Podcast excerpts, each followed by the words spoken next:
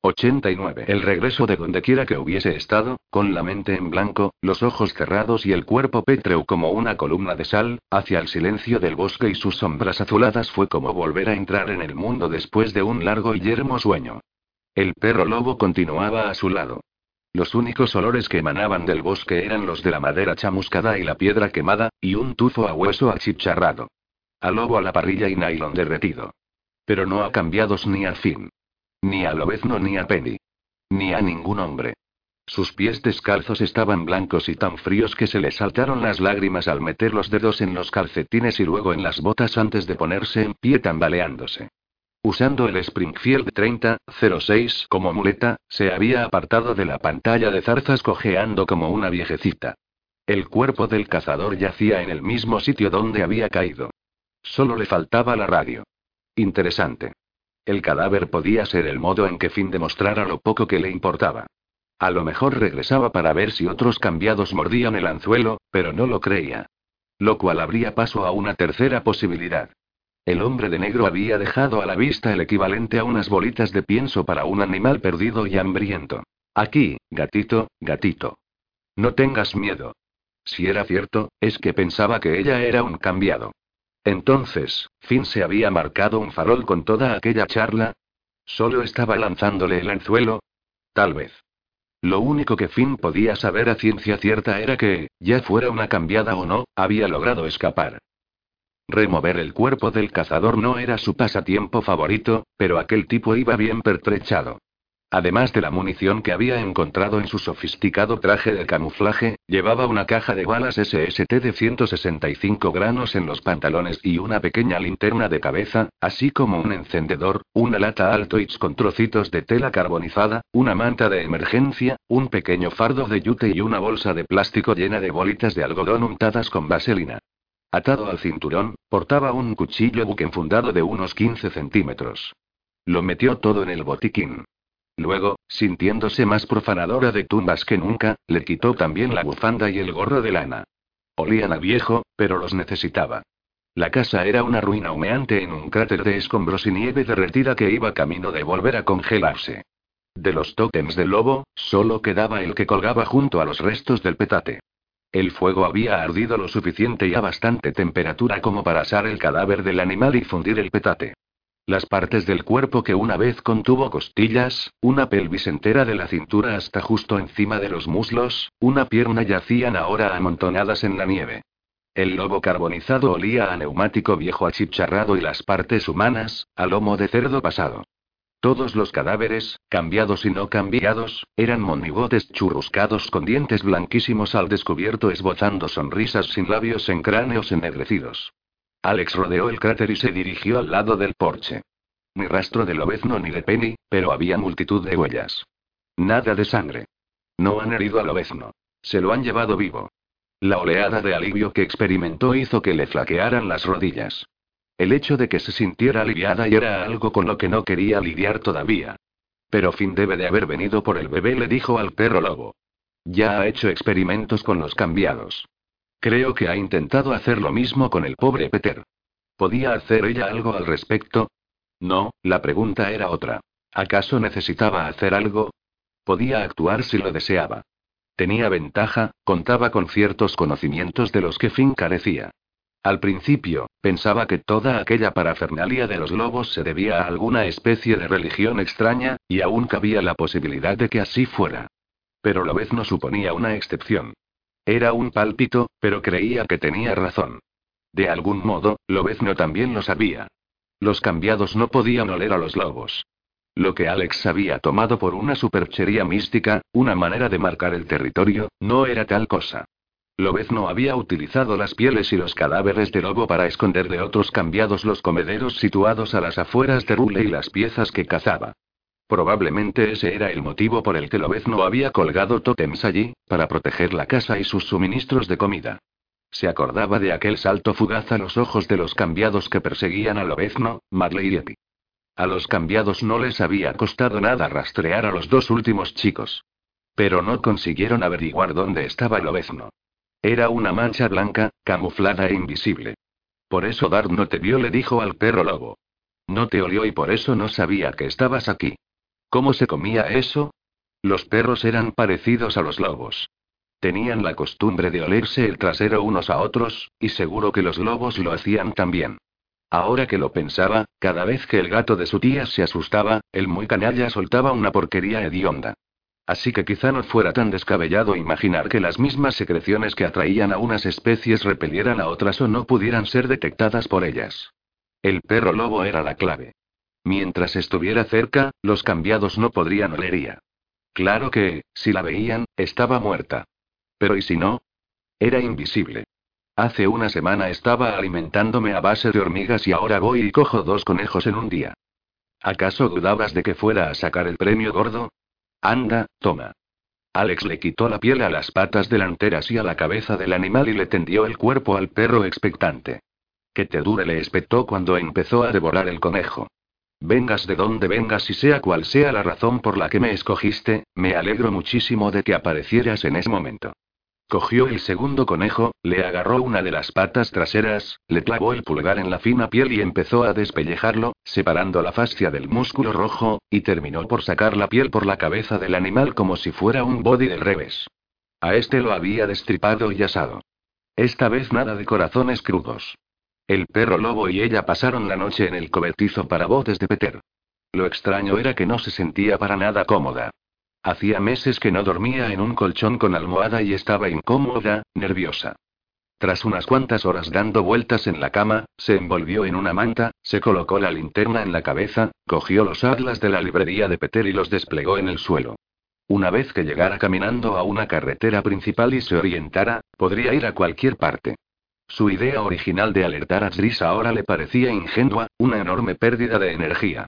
Si Peter estaba con Finn, Rule se hallaba en mayores apuros de los que creía. Tampoco tenía manera de rastrear a Tom. De modo que, si se quedaba en Michigan, solo había dos posibles destinos. Rule y Oren. El chico muerto de Oren tenía su silbato, lo que significaba que ella había estado allí. Quizá todavía lo estuviera, aunque la posibilidad de encontrarse con la cría era una entre un billón. Eso dejaba a Rule, aquel lugar radiactivo, como única alternativa. Pero Finn tiene a Lobezno. Y a Penny y a Peter. No puedo lavarme las manos y dejarlo pasar. Ay, no seas tonta, Alex. No eres Batman. En el suelo, arrebujado contra su pierna izquierda, el perro lobo levantó las orejas. ¿En serio? Le preguntó al animal. ¿Rescatarlos para que se mueran de hambre o tenga que dispararles para protegerme a mí misma o, digamos, a Eddie? ¿A Tom? ¿A Chris? Si me viera en la tesitura de tener que elegir entre Lobezno y Tom, escogería a Tom. No estoy diciendo que fuera fácil, y me sabría fatal porque Lobezno está ya en un punto intermedio, igual que yo sentenció en un susurro, sin comprender muy bien por qué le escocían los ojos. Oh, deja de compadecerte. Apoyó una mejilla en las rodillas. Sin embargo, Lobezno había cambiado en algo. Al principio, la había visto solo como comida. No en vano se había zampado una tira de su hombro. Pero después la había salvado de araña y la había sacado del menú. Incluso la había rescatado de la mina y de Agné. Luego se habían enfrentado juntos a los hombres de fin antes de que él la hubiera obligado a abandonarlo para salvarse. Lobez no se preocupaba por ella. Estaba claro por todo lo que había hecho y su olor lo corroboraba. Y a mí también me preocupa lo que le pasa, murmuró, notando que una lágrima rebosaba y que un extraño vacío se le abría en el pecho.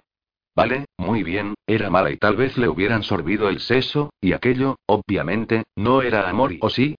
No, claro que no, pero sí que le importaba. Maldita sea. Aunque lo vez no tiene que comer. No era que de pronto se hubiera vuelto vegano ni nada parecido. Sí, se preocupaba por ella y estaba bastante segura de que ahora no sería capaz de hacerle daño. Tal vez aquella especie de amnistía se extendiera también a sus más allegados. Pero vez no tenía que alimentarse para sobrevivir, de eso no cabía la menor duda. No sé qué es lo correcto, le confesó al perro lobo. Quizá lo lógico sería matar a Lobezno, pero sería como ponerle una pistola en la cabeza a Tom Atris. ¿No era eso lo que Tom quería que hiciera si cambiaba? Tom había matado a Jim, su amigo, para salvarlas a ella y a ella. ¿Sería capaz de hacer algo semejante?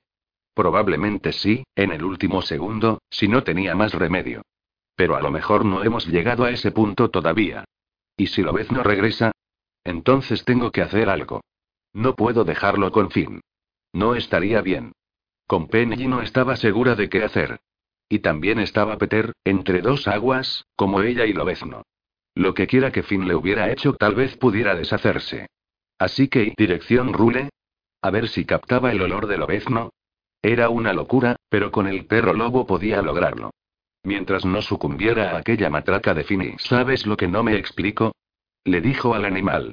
¿Qué diablos ha sido todo eso?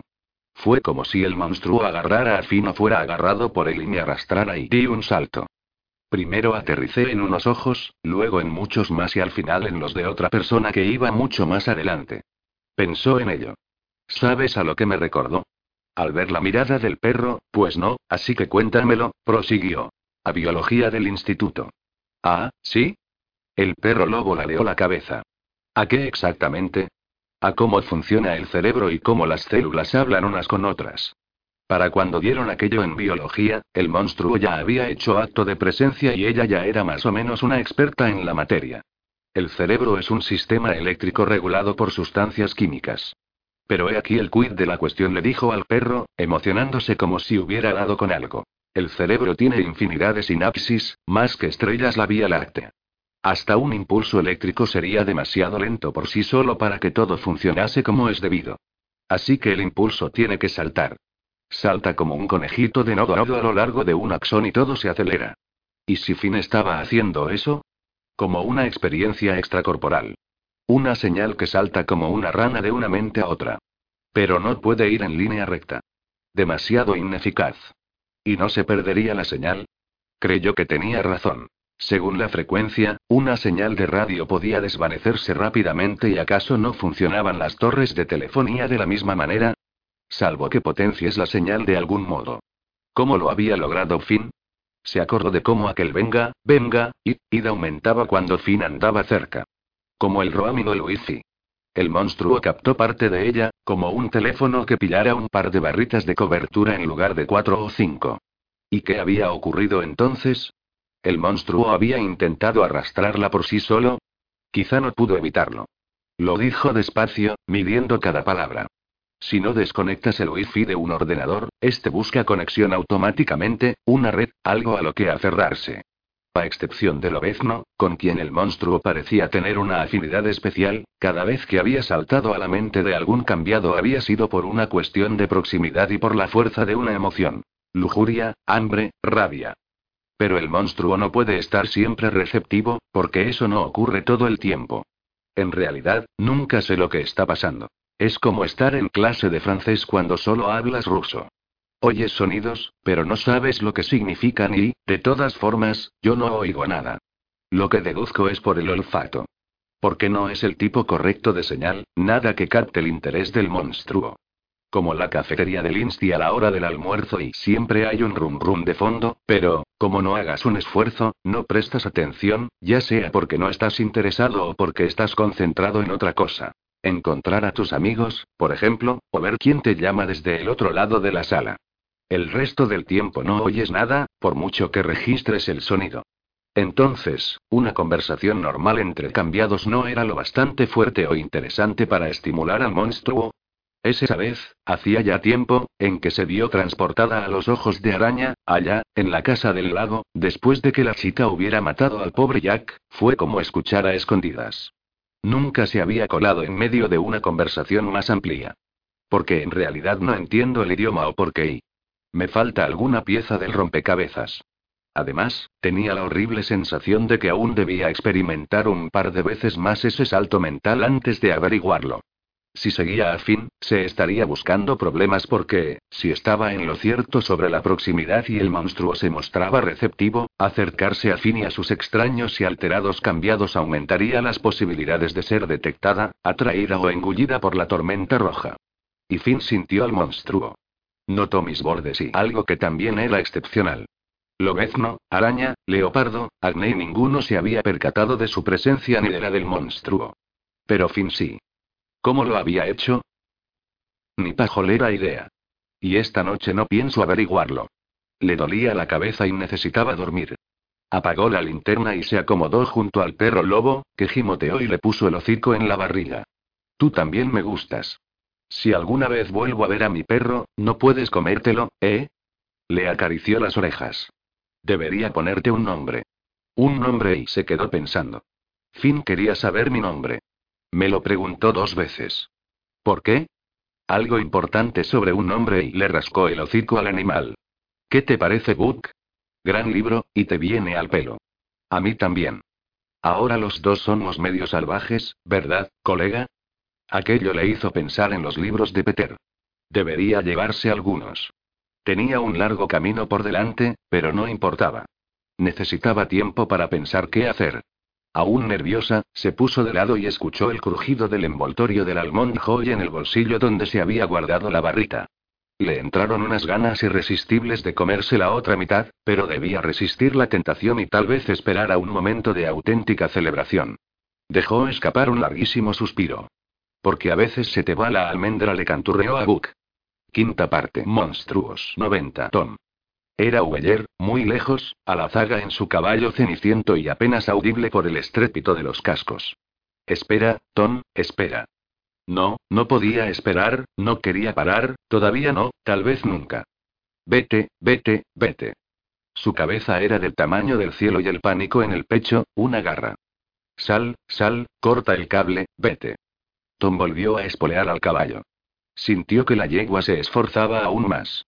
El mundo pasaba a raudales.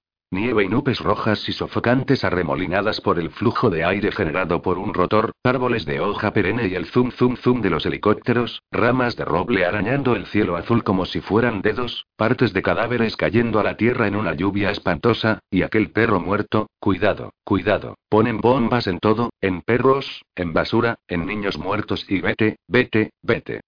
Si se hubiera quedado un segundo más, le habría metido una bala en la cabeza a Mellie. Imaginarse lo que parecería su cabeza y el sonido que produciría al hacerlo le asustaba todavía más. No puedo dejar que me domine. Pasó como una exhalación junto a un montón de neumáticos en llamas, perros hinchados flotando en aguas residuales, una pila de basura y aquella botella que podía no contener agua, escombros donde cinco segundos antes había habido una casa con niños y ropa tendida aleteando en un cordel. No puedo permitir que esto me controle. Dejó atrás a un grupo de mujeres que chillaban y gemían, silencio, silencio, silencio y a Jim. Jim, en el Waukamau.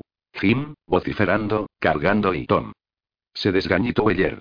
Detente antes de que mates o dejes cojo a ese pobre caballo, maldita sea. Por supuesto, Weyer tenía razón. Aquella era una mala jugada, estúpida.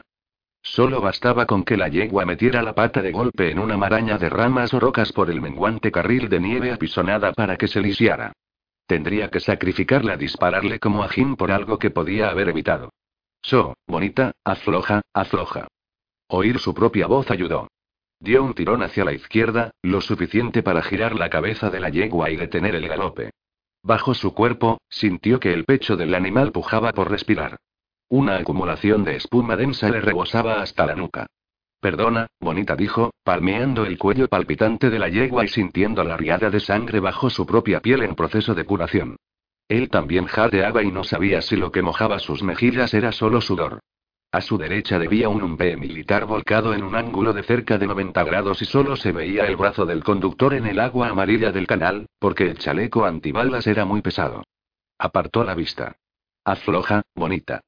Todo va a ir bien. Pero solo si te controlas. Dio la vuelta con la yegua y vio que Weyer ralentizaba el paso de su propio caballo hasta el trote. Serénate, Tom, o no podrás ayudar a nadie. Dios bendito.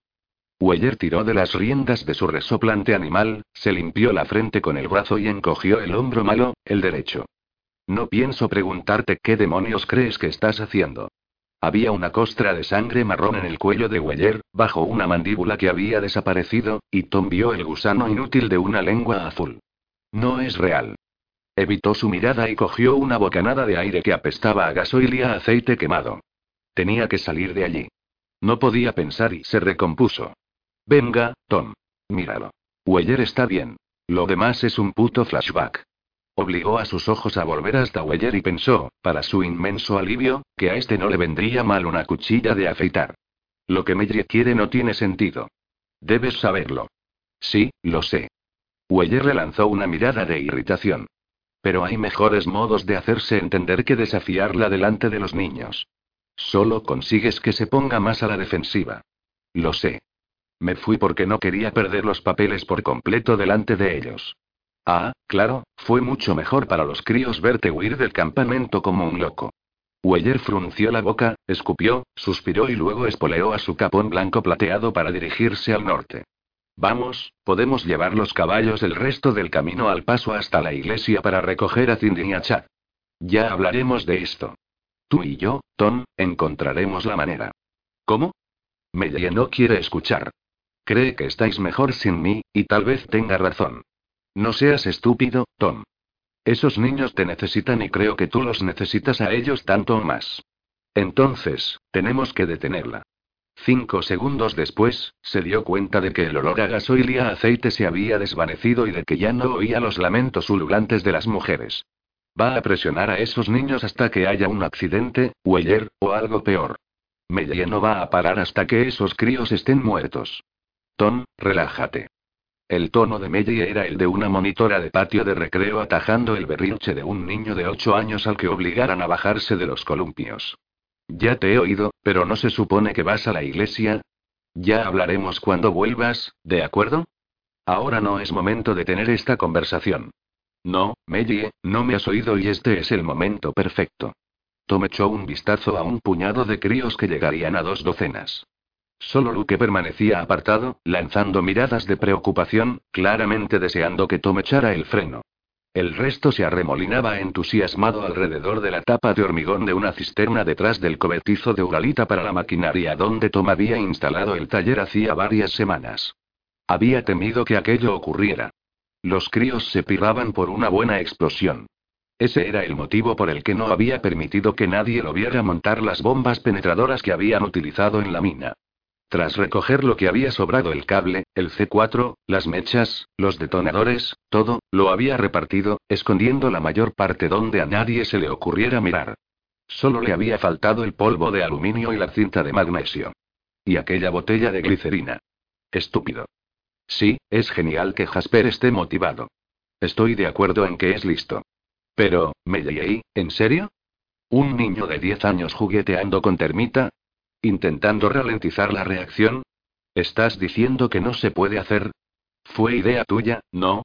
Sí, para ralentizar los tiempos en la mina, cuando creí que podríamos necesitarlo. La termita era una potente mezcla pirotécnica primaria, pero tenía un problema. La reacción era muy rápida. A Tom se le había ocurrido la ridícula idea de utilizar retardantes de ignición para prolongar el tiempo de reacción y había funcionado. La última vez que lo intentó, consiguió ganar cerca de 10 minutos, pero los ratios debían ajustarse y aún no estaba muy contento con una mezcla incendiaria impredecible cuya temperatura llegaba a sobrepasar los 1500 grados centígrados. A menos que estés planeando robar un banco, no me explico por qué necesitas algo que derrita el acero. Mellie, son niños. Yo sé lo que hago. Ah, ¿sí? ¿Te has mirado bien al espejo? Mellie hizo un gesto despectivo con la mano hacia la UCI, que Tom llevaba con una correa de retención para que su mano estuviera en la empuñadura en todo momento. El bravo de Head lo llevaba metido en una funda a la espalda. La Glock 19 pendía de su cadera izquierda y además portaba dos cuchillos. El cabar en su vaina de la pierna y otro en la bota como último recurso. Armado hasta los dientes. ¿Y dices que vas hasta la iglesia todos los días como escolta? Más bien pareces preparado para el Armagedón. Yo y lo que hago es ¿y qué? ¿Solo sentido común? Mentira. Todos sus viejos horrores, flashbacks, pesadillas, aquel pánico demoledor, que nunca lo habían abandonado del todo, habían vuelto a manifestarse con fuerza tras la lucha en la nieve para alimentar al monstruo negro que crecía en su pecho. Ahora, cada vez que iba a la granja o al granero, escudriñaba todas las salidas y trataba de descubrir cuál era la más rápida. Sal, muévete, vete, huye. Dos días atrás, cuando un grupo de niños se interpuso entre él y la puerta, una marea de adrenalina le inundó la mente y le volvieron los sudores fríos y las palpitaciones en el pecho mientras pensaba. 32 balas en la UCI, 19 en la Glock, 5 en el Bravo, al tiempo que planificaba de forma metódica una vía de escape, a qué niños dispararía y en qué orden los mataría. Aquello lo asustó tanto que dio un respingo, empujó a Luke a un lado y salió a toda prisa hacia la nieve, por donde corrió como alma que lleva el diablo sintiendo cómo el aire le desgarraba los pulmones, hasta que el pánico lacerante amainó. No tergiverses esto para que parezca que tiene que ver conmigo, ¿de acuerdo? Le advirtió a Melie. Pero es que tiene que ver contigo. Tú quieres que nos vayamos. Tú quieres que encontremos un lugar más seguro. Tú escondiste nuestro cable detonador, nuestro C4, todo, y de repente decides que no debemos dirigirnos a Rule. Esas decisiones no te corresponden a ti, Tom. Yo estoy al mando, no tú. Que yo recuerde, la última vez yo también estaba al mando. Weller había permanecido tan callado que Tom había olvidado que estaba allí. Tom tiene razón. Tal vez hay mejores cosas que enseñarles a esos críos. Oh, perfecto. La frialdad en el tono de Melly era inconfundible. Un chaquetero. Esas cosas estaban ahí fuera, dijo Tom. Me enfrenté a una de ellas. Vi a más. Tenemos que irnos de aquí.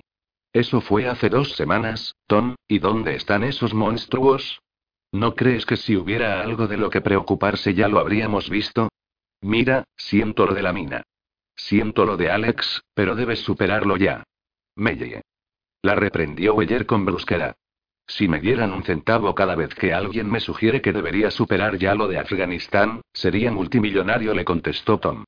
¿Cómo te sacas una espina que se te ha metido en el ojo y que no para de incrustarse cada vez que parpadeas? Escúchame, ¿vale? Vamos a dejar y la garganta intentó cerrársele, vamos a dejar a Alex al margen. Hablemos de hechos. Luke tiene 14 años, Cindy, 12 y Chad, 13. ¿Eso deja, qué? ¿Otros tres de 12 años? Sí. Los ojos de Melly estaban tan irritados como su voz. ¿Y? ¿Necesitas más explicaciones? Por el amor de Dios, Melly, el napalm. Son niños. No saben luchar y, desde luego, no deberían ir a la guerra. No hay motivos para ir a Rule. Ah, no. Sé que has dicho que dejemos a Alex al margen, pero dime, Tom, ¿habrías cambiado tan repentinamente de opinión si Alex no hubiera estado en la mina? Sí. Espera ahí, déjame terminar. Era lo bastante sincero consigo mismo como para saber que aquello pasaría. Aún así, fue como si le dieran una puñalada trapera en el corazón. Por supuesto, habría ido a Rule. Nada me habría detenido. Entonces, ahora que no tienes nada que ganar he dicho que habría ido. Sacar a Alex de allí habría sido mi lucha. ¿En serio? Pues estabas muy contento de que Luke fuera contigo, y Weller. Tom abrió la boca, pero la volvió a cerrar. Contento no era precisamente la palabra más acertada, pero tenía razón. Ajá. Mellie asintió cuando Tom se quedó callado. No finjas que eres más noble o mejor. Piensa en cómo utilizaste a Luke, en cómo arriesgaste su vida por tu causa y luego dime que yo soy mucho peor. Solo existe una persona de la que te preocupas de verdad, Tom, y está muerta, así que supéralo o quédate al margen. Mellie. exclamó Weller. Vamos a calmarnos todos, ¿de acuerdo? Oh, cállate, Weller. Se giró hacia él. Estoy harta de que te pongas de su parte. Míralo. Es impredecible y peligroso. No está capacitado para estar con estos niños. Sé sé que he tenido unos cuantos y Tom volvió a callarse. ¿Qué iba a decir? Sí, unos cuantos. Vete. Hizo un gesto como para espantarlos. Marchaos de aquí. Daos vuestro paseíto en caballo hasta la iglesia, escoltad a Chad y a Cindy, jugad a los soldaditos, haced algo útil, pero quitaos de mi vista los dos. Ah, y una cosa, Tom. Te agradecería que me devolvieras los explosivos. Aquel era el momento en que su dedo índice daba un tirón y se imaginaba que la bala le perforaba el ojo a Melly y le reventaba el cráneo niebla roja, cerebro rosa. Ah, qué dulce le resultaba aquel sonido. Bajo el abrevadero de los caballos se oyó decir, Cógelo todo. No quiero volver a ver o a fabricar otra bomba mientras viva. Acto seguido se fue de allí, rápido, temeroso de demostrar lo peligroso que podía llegar a ser. Tiene razón. Tom le dedicó a Weller una mirada de agotamiento. ¿Quién soy yo para decirles nada a esos niños? Eres humano. Pero te ha echado un buen rapapolvo. No sé lo que le pasa. Weller meneó la cabeza. Supongo que está agobiada, como todos. A ver, ¿qué tienes en mente? Ya lo he dicho. Olvidarlo de Rule. A su izquierda, el campanario de la iglesia luterana se elevaba en una lejana loma bordeada de pinos. A través de los árboles, Tom creyó distinguir los caballos de Chad y de Cindy amarrados a una parca bicicletas. Pero estaban echados. Ojalá no se hubiera dejado los prismáticos en el campamento. Unos metros más adelante, los árboles volvían a cerrarle la vista. Miró a Weyer. Esto no es una novela o una película en la que puedan ir de pueblo en pueblo rebuscando comida. Al final, todo se acaba. Mira a Jasper. Es listo para preparar termita, pero no tiene ni idea de cómo cultivar, cazar, mantenerse caliente o construir una casa que no se caiga. Tenemos que ayudar a estos niños a crear una vida. ¿No significaba aquello rendirse con respecto a Alex? Si hablaba en serio, tendría que abandonar la idea de buscarla. Y no quería hacerlo. Cuidar a aquellos niños no se acercaba ni de lejos a apaciguar su dolor, pero Luke había acudido en su ayuda. Cindy había ido todos los días esquiando hasta la iglesia para estar con él. No podía defraudarlos. Y, sí, aún tenía miedo de ir a Rule. De lo que haría si se encontrara con Chris Prentice cara a cara. Eso no te lo discuto, le concedió Weyer. ¿Tienes idea de dónde? Sí. La cabaña de Jet, a tiro de piedra de la isla Michipicoten, era el lugar a donde Tom siempre había imaginado que llevaría a Alex. Treinta niños convertían aquello en un imposible. Sin cortar con los recursos limitados de una isla, el mero hecho de llevarlos hasta allí sería toda una proeza. No obstante, le gustaba la idea de una isla grande. Nos vamos al oeste o al norte y nos mantenemos alejados de Rule. Al norte no hay mucho, salvo el Waukamau, dijo Weyer con la mirada al frente. Está Oren y un asentamiento Amish al oeste de allí. Son granjeros, ¿no?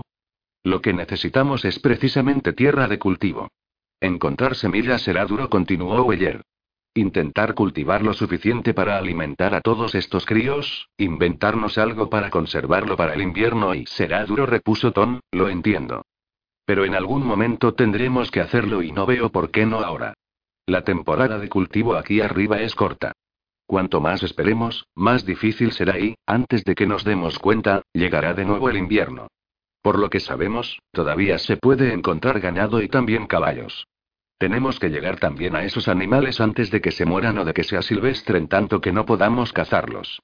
Weyer se llevó una mano a la boca, un gesto que Tom siempre asociaba con un hombre que ensayaba mentalmente lo que iba a decir a continuación. Tal vez dijo Weyer, pero los Amish, si queda alguno vivo, tienden a ser poco sociables. No quieren que los forasteros y, de improviso, el anciano frunció el ceño, se enderezó en la montura y estiró el cuello. Tommy, ¿ves bien ese caballo? El que está allí arriba, junto a la iglesia. Tom apartó la vista de Weyer y la llevó a la cercana curva en la carretera y a la iglesia, en su promontorio pelado, que aparecía ahora ante sus ojos. Se hallaban a una medio kilómetro de distancia, pero desde aquella posición veía una porción de nieve en la parte trasera bajo la que debía de haber un aparcamiento. Delante, la nieve estaba fragmentada por el paso de caballos, esquís y botas. El aparca bicicletas, donde había visto los caballos, se situaba a la derecha de unos escalones de piedra y justo ahora se hacía visible. Al igual que el único caballo, de costado, en una hondonada de sombra. Incluso entonces, tuvo en la punta de la lengua comentar que los caballos permanecían tan quietos tumbados que era fácil pensar que estaban muertos. Pero entonces vio la sangre. 91. Entonces, ¿qué te parece? Jasper estaba nerviosísimo y temblaba como un flan. Sin poder controlar el pulso, liberó de su soporte un cuenco de aluminio suspendido por encima de un cubo de arena y se lo llevó al ojo. Chulo, ¿no? MMM. Luke echó un rápido vistazo al botón azul del ojo de Jasper que ojeaba el fondo. Nunca había visto la termita en acción y le había sorprendido sobremanera la altura que habían alcanzado las chispas, un metro y medio largo. La columna de fuego había sido tan alta y brillante que había tenido que protegerse los ojos. ¿Pero dónde estaba Tom? A juzgar por su mirada sombría de antes, no cabía duda de que estaba enfadado, pero a Luke le había extrañado que, en lugar de quedarse y detener aquella locura, se hubiera marchado a toda prisa y luego hubiera cogido el caballo y salido pitando en dirección a la iglesia con Weyer pisándole los talones. En esos momentos, una hora más tarde, no había ni rastro de ninguno de los dos. La cosa pinta mal. Sí, ha estado bien, le dijo a Jasper, que bailoteaba alternando ambos pies como si tuviera ganas de hacer pis. Pero si no consigues retardarlo sin volarte la cabeza, le habría gustado añadir, ¿para qué nos sirve? Ya va 15 segundos más lento que la última vez. Jasper parecía ofendido. He puesto una capa más gruesa de aluminio y eso ralentiza la reacción. Pero una vez vi un programa de la tele donde un pirómano hacía lo mismo con el contenido de extintores y estaba pensando que por qué no. Me parece que Tom dijo algo al respecto y sé que estaba trabajando en ello, aunque lo hacía en secreto y no me enseñaba nada. Pero creo que aprendió a usar y, ¡ey! Los labios de Jasper se retorcieron formando un capullo de rosa. Fosfato de aluminio, creo. Estupendo, respondió Luke sin ningún entusiasmo. Levantó el cubo de arena de la tapa de hormigón de la cisterna. En el centro había una enorme mancha gris, similar a una boñiga de vaca, de hierro fundido y restos de aluminio aún resplandecientes por el calor. Gaséanos a todos con amoníaco. ¡Qué bien! No, solo es ácido fosfórico cuando el fósforo se combina con agua. No te matará, al menos no directamente. Aunque de todas formas podría funcionar, sugirió Jasper. En el programa lo hizo. ¿Qué le dejaban ver los padres a ese chico? Esto es la realidad, Jasper repuso Luke, y se dio la vuelta para dirigirse fatigosamente hacia el cobertizo de la maquinaria. Caminar era un poco más fácil aquellos días, pues la capa de nieve compacta había disminuido, ya no superaba los 15 centímetros, por lo menos 30 centímetros desde que volaron la mina. Ahora que se encontraban a mediados de marzo, los primeros signos de la primavera llegaban materializados en repentinas corrientes de aire cálido. Los tejados de las casas goteaban y era posible romper el hielo de los abrevaderos de los caballos de un único golpe. Tras la demostración, Meyer se había permitido un momento de entusiasmo antes de despachar a los niños a sus respectivas tareas. Cuidar de los caballos, recoger leña para el fuego, verter sobres de comida precocinada en una olla para la cena comunitaria y la buscó con la mirada, apartando la vista a la izquierda del cobertizo de la maquinaria, que se asentaba al pie de la colina norte y era la más apartada de las dependencias anexas, y posándola en la vaqueriza donde Meyer y Weyer habían instalado su puesto de mando. También era allí donde guardaban las armas. Uno de los dos repartía rifles de una taquilla a los críos que tenían que vigilar o hacer guardia. Pasado el rectángulo rojo del granero, había una pocilga donde dormían la mitad de los niños. Un poco más lejos se ubicaba una cuadra con el tejado caído, si bien la mitad del espacio aún era aprovechable. Vio a gente pululando por allí y el resplandor del fuego en el centro del corral de las vacas conforme los chicos lo alimentaban. Un puñado de perros correteaban ladrando y revolcándose por un terreno cercano que se elevaba al este formando una loma y luego un pastizal. A simple vista, Mella no se encontraba con los niños. Probablemente en la casa. Creo que me va a tocar ir a hablar con ella. Él era el mayor después de Tom. Solo tenía que controlar los nervios. Decirle a Mella que aquella idea era una locura y que deberían pensar en la llegada de la primavera y en encontrar un hogar. ¿Qué era lo peor que podía responderle? Al llegar al cobertizo, dejó el cubo de arena junto a la puerta enrollable y entró por la lateral, seguido por Jasper.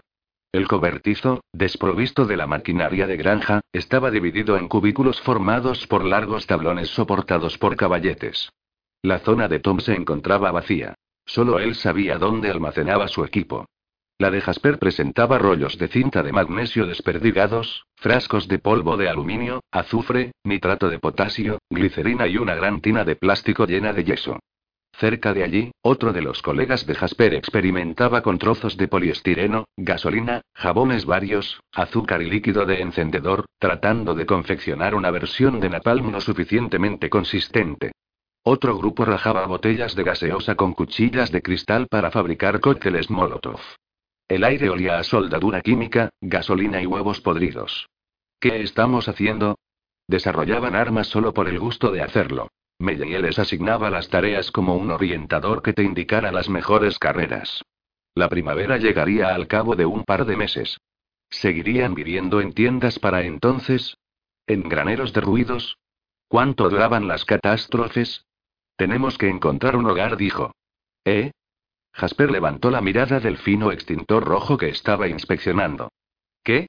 Nada. La palabra hogar le dolía en la boca. Sintió una especie de mareo y se incorporó de golpe, raspándose la rodilla contra uno de los caballetes. ¿Estás bien? Le preguntó Jasper. Sí. Cogeó hasta la puerta sintiendo punzadas en la rodilla. No rompas ninguno de esos extintores hasta que vuelva, ¿vale? Claro que no, replicó Jasper, con el orgullo herido de un crío que contempla un tarro de galletas. ¿Y qué hay del cloruro de potasio? Ya sabes, el de los extintores Super K. ¿El cloruro no se convierte en gas cloro? ¿Eso no te mata en el acto? Vio que Jasper se quedaba pensando. Bueno, sí. Hizo una mueca. Mierda. Sí, contestó Luke, girándose para marcharse. Es lo que tiene la cruda realidad. Se tomó su tiempo en llegar a la casa y por el camino fue ensayando lo que pensaba decir. Dar problemas había sido la especialidad de su hermana mayor. Para cuando sus padres encontraban tiempo para él, o ella ya los había dejado exhaustos o les daba un poco igual. Su madre dijo una vez que alterarse con los niños era como preocuparse porque se les cayera el chupete. Con el primer hijo, lo esterilizabas. Con el segundo, te lo limpiabas en los vaqueros. Y con el tercero, hasta dejas que el perro lo chupe. Aquello le arrancó una sonrisa. Su madre siempre le hacía reír. Debería contárselo a Cindy. Le gustaría. Cindy era muy buena contando historias, sobre todo acerca de su madre. Y a él le gustaba escucharla porque era como si contara un cuento. Eso es lo que deberíamos estar haciendo. Deberíamos estar contándonos historietas y tostando nubes, como en casa. El pensamiento le hizo un nudo en la garganta. Una vez en los escalones, echó un vistazo atrás. Tres de los perros seguían armando jaleo, pero el cuarto señalaba al este, olisqueaba la loma y no paraba de ladrar. Ahora que se encontraba en un punto más alto, Luke divisaba perfectamente los campos que se extendían más allá de la cuadra y a los vigilantes, unas manchitas negras en un montículo distante. Necesitamos un hogar. Estudió aquella pequeña ciudad llena de tiendas de campaña, a los chicos en sus tareas y la llama naranja de la hoguera. Un lugar que podamos llamar nuestro. La casa, de dos plantas con buhardillas, estaba en silencio. La cocina se hallaba vacía, aunque en la mesa reposaba una taza con una bolsita de té cuya etiqueta rojinegra colgaba por encima del borde y una de las sillas había sido empujada hacia atrás. El aire olía a naranjas calientes. ¿Estaría Melle durmiendo? Se quedó quieto un momento sin saber muy bien qué hacer, con los ojos en el techo, aguzando el oído para ver si escuchaba algún paso. Nada se movía por encima de su cabeza. Sabía que Weller dormía en la planta baja, pero no tenía la menor idea de si Melle utilizaba los otros dormitorios traseros. Abrió la boca para llamar, pero se contuvo. Volvió a aguzar el oído. Los ladridos del perro se oían amortiguados, pero creyó que ahora eran dos los que ladraban. Una escalofriante vibración le erizó los vellos del cuello, como aquel día en que fue al dormitorio de sus padres, se puso a abrir cajones y descubrió, en fin y cosas. Mi padre lee esto. Mis padres hacen estas cosas. Casi esperaba que su padre saliera de un armario en cualquier momento. Durante semanas, cada vez que éste le pasaba el brazo por los hombros a su madre, Luke empezaba a sudar. La sensación era la misma. Estaba en un sitio en el que no debía estar, a punto de ver algo que no le incumbía en absoluto ni sabía si era bueno o no y en el pasillo se oyó un clic mecánico apenas perceptible. Y luego dos más. Se puso rígido. Tras un instante, volvió a oírse. Clic. Pausa. Clic, clic, clic. Pausa. Clic, clic, clic. El corazón le dio un brinco. Puede que no lograra descifrarlo, pero sabía perfectamente lo que era aquello. Código Morse. 92. Cuando Tom divisó la sangre, se salieron de la carretera, se pusieron a cubierto y esperaron. Aquello iba en contra del impulso de gritar que necesitaba para llegar ya a Cindy y a Chad. Pero era el mismo caso del cobertizo de Jet, cuando los cazarrecompensas llegaron. Si le entraba el pánico, todo el mundo moriría, así que Weyer y él se escabulleron poco a poco y se ocultaron detrás y bajo la escasa cubierta que encontraron. Las puertas delanteras de la iglesia estaban entornadas, una invitación que aprovecharon. Weyer barrió con la mirada la parte de abajo mientras él inspeccionaba en un ángulo más alto, porque todo el mundo se olvidaba de mirar hacia arriba. El interior de la iglesia estaba sumido en la penumbra y tenía unos rincones oscuros de los que podía salir cualquier cosa. Tom rastreó el suelo de piedra y las hileras de bancos en busca de cables de trampa, pero no había nada. El campanario tenía siete descansillos a los que se accedía por unas escaleras de hierro fundido fijadas a paredes de piedra caliza. Weller lo cubría mientras él se encargaba de la avanzadilla escrutando cada peldaño y pasamanos en busca de cables o dispositivos de presión. Más de lo mismo, y nadie lo acribilló desde arriba. El carrillón de consola parado seguía tan cargado de polvo y telarañas como cuando Tom había bajado dos semanas atrás. Lo cual solo dejaba la trampilla en lo alto del séptimo tramo de escaleras. Tom se quedó allí un minuto largo, tratando de distinguir la pisada de una bota, el chirrido de la madera. Sintió que se colaba aire por el campanario abierto y finos rayos de luz se traslucían entre las lamas de la malera. Pero no había espacios muertos, nada que proyectara una sombra.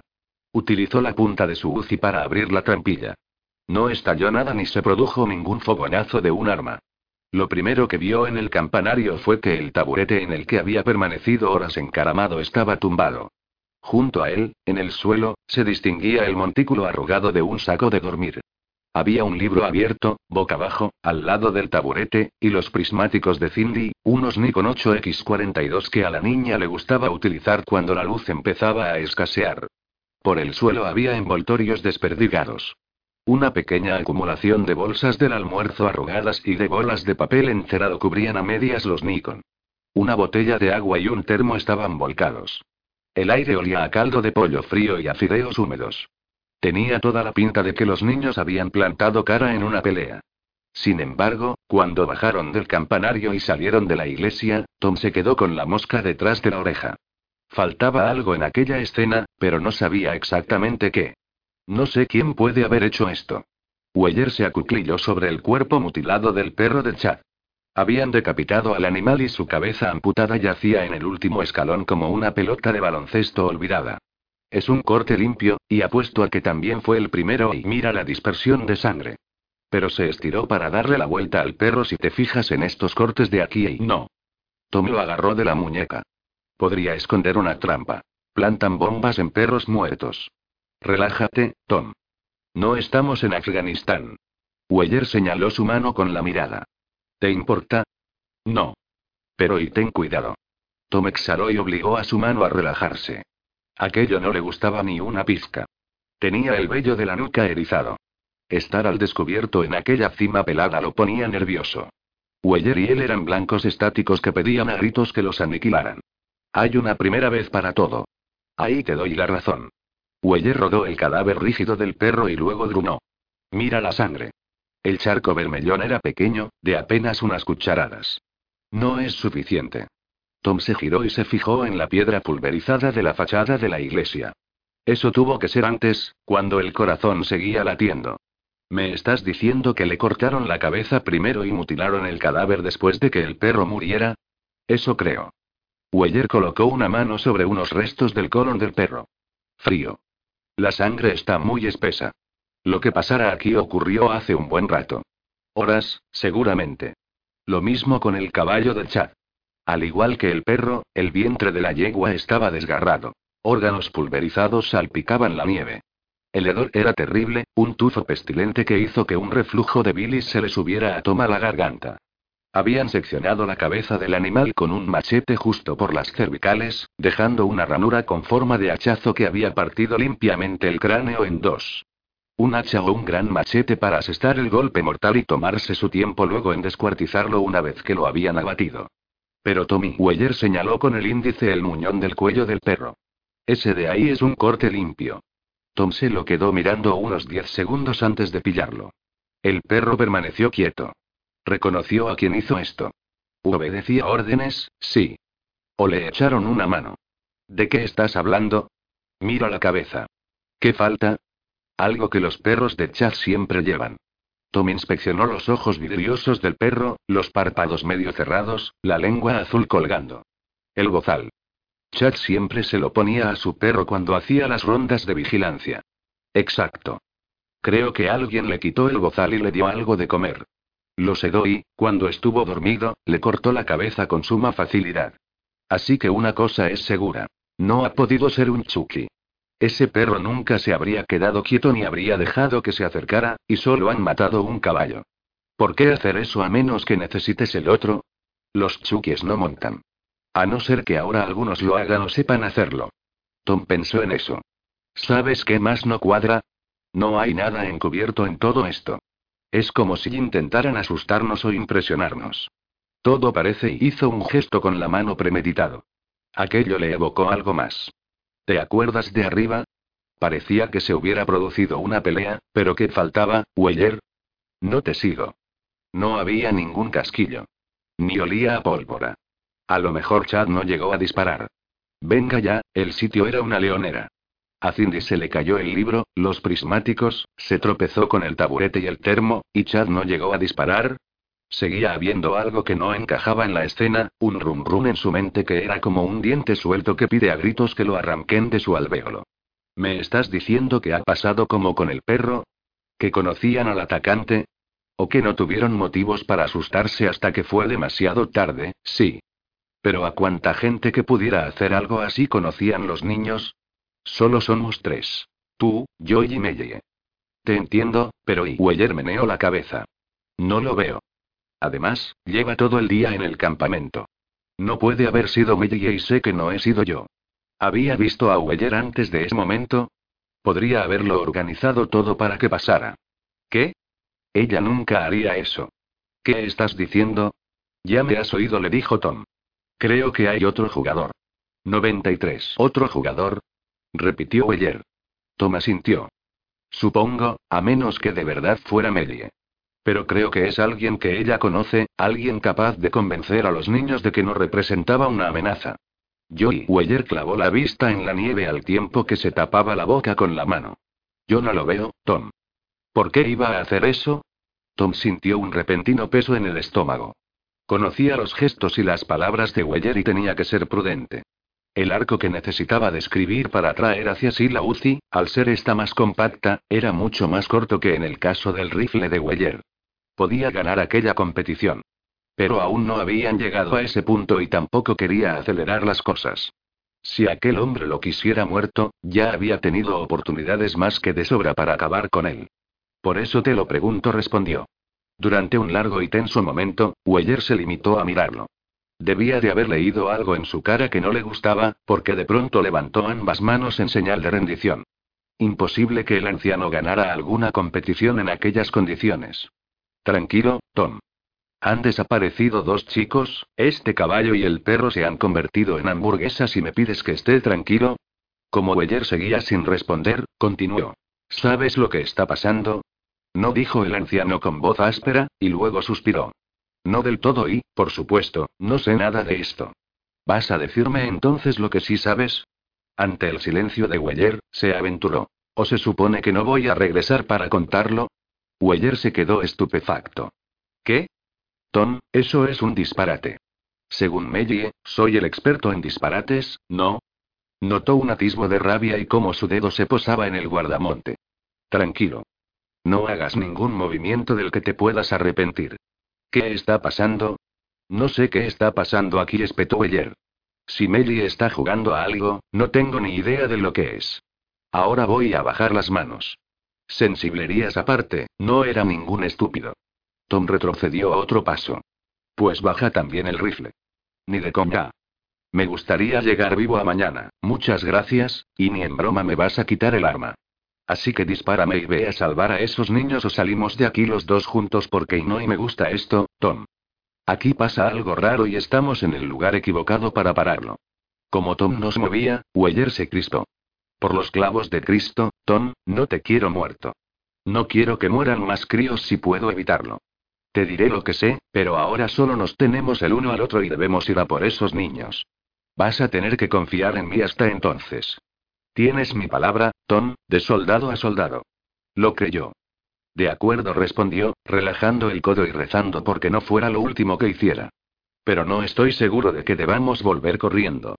Tenemos que pensarlo bien, porque lo que quiera que esté pasando puede que esté pasando ahora mismo y aún necesitamos encontrar a Cindy y a Chad. Estoy contigo en todo. Los hombros de Weyer se desplomaron aliviados. Por si sirve de algo, no creo que Melly hiciera daño a los niños. No de forma intencionada, al menos. No suenas muy convincente. Porque no estoy seguro al 100%, confesó Weyer. Así que pensemos en nuestros próximos pasos. Estaban a medio camino de donde se encontraban los caballos. Tom iba un par de pasos por detrás de Weyer porque, a pesar de todo eso de la camaradería entre soldados, había que ser prudente.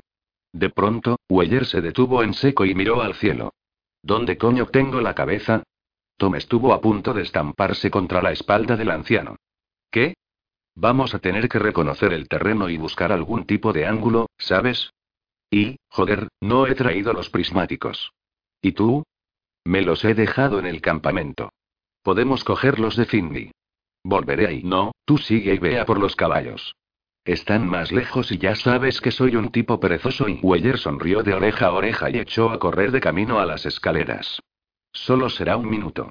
En el momento en que Tom conducía a los caballos de vuelta a la iglesia fue cuando se percató de que era lo que le había chirriado en aquella escena del campanario.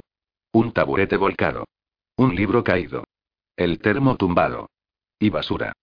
Cindy es el orden personificado. Cada vez que lo visitaba, doblaba con cuidado las bolsas y los envoltorios de papel. Y ahora había basura allí no en cualquier parte, sino y puedes sorprenderte tanto como para dejar caer un libro y los prismáticos. Para derribar el taburete de una patada. Hay sopa de pollo en el suelo, y papeles. Abrió los ojos como platos. Pero esa montaña de basura está apilada sobre los prismáticos, y eso no puede ser, no si dejó caer y...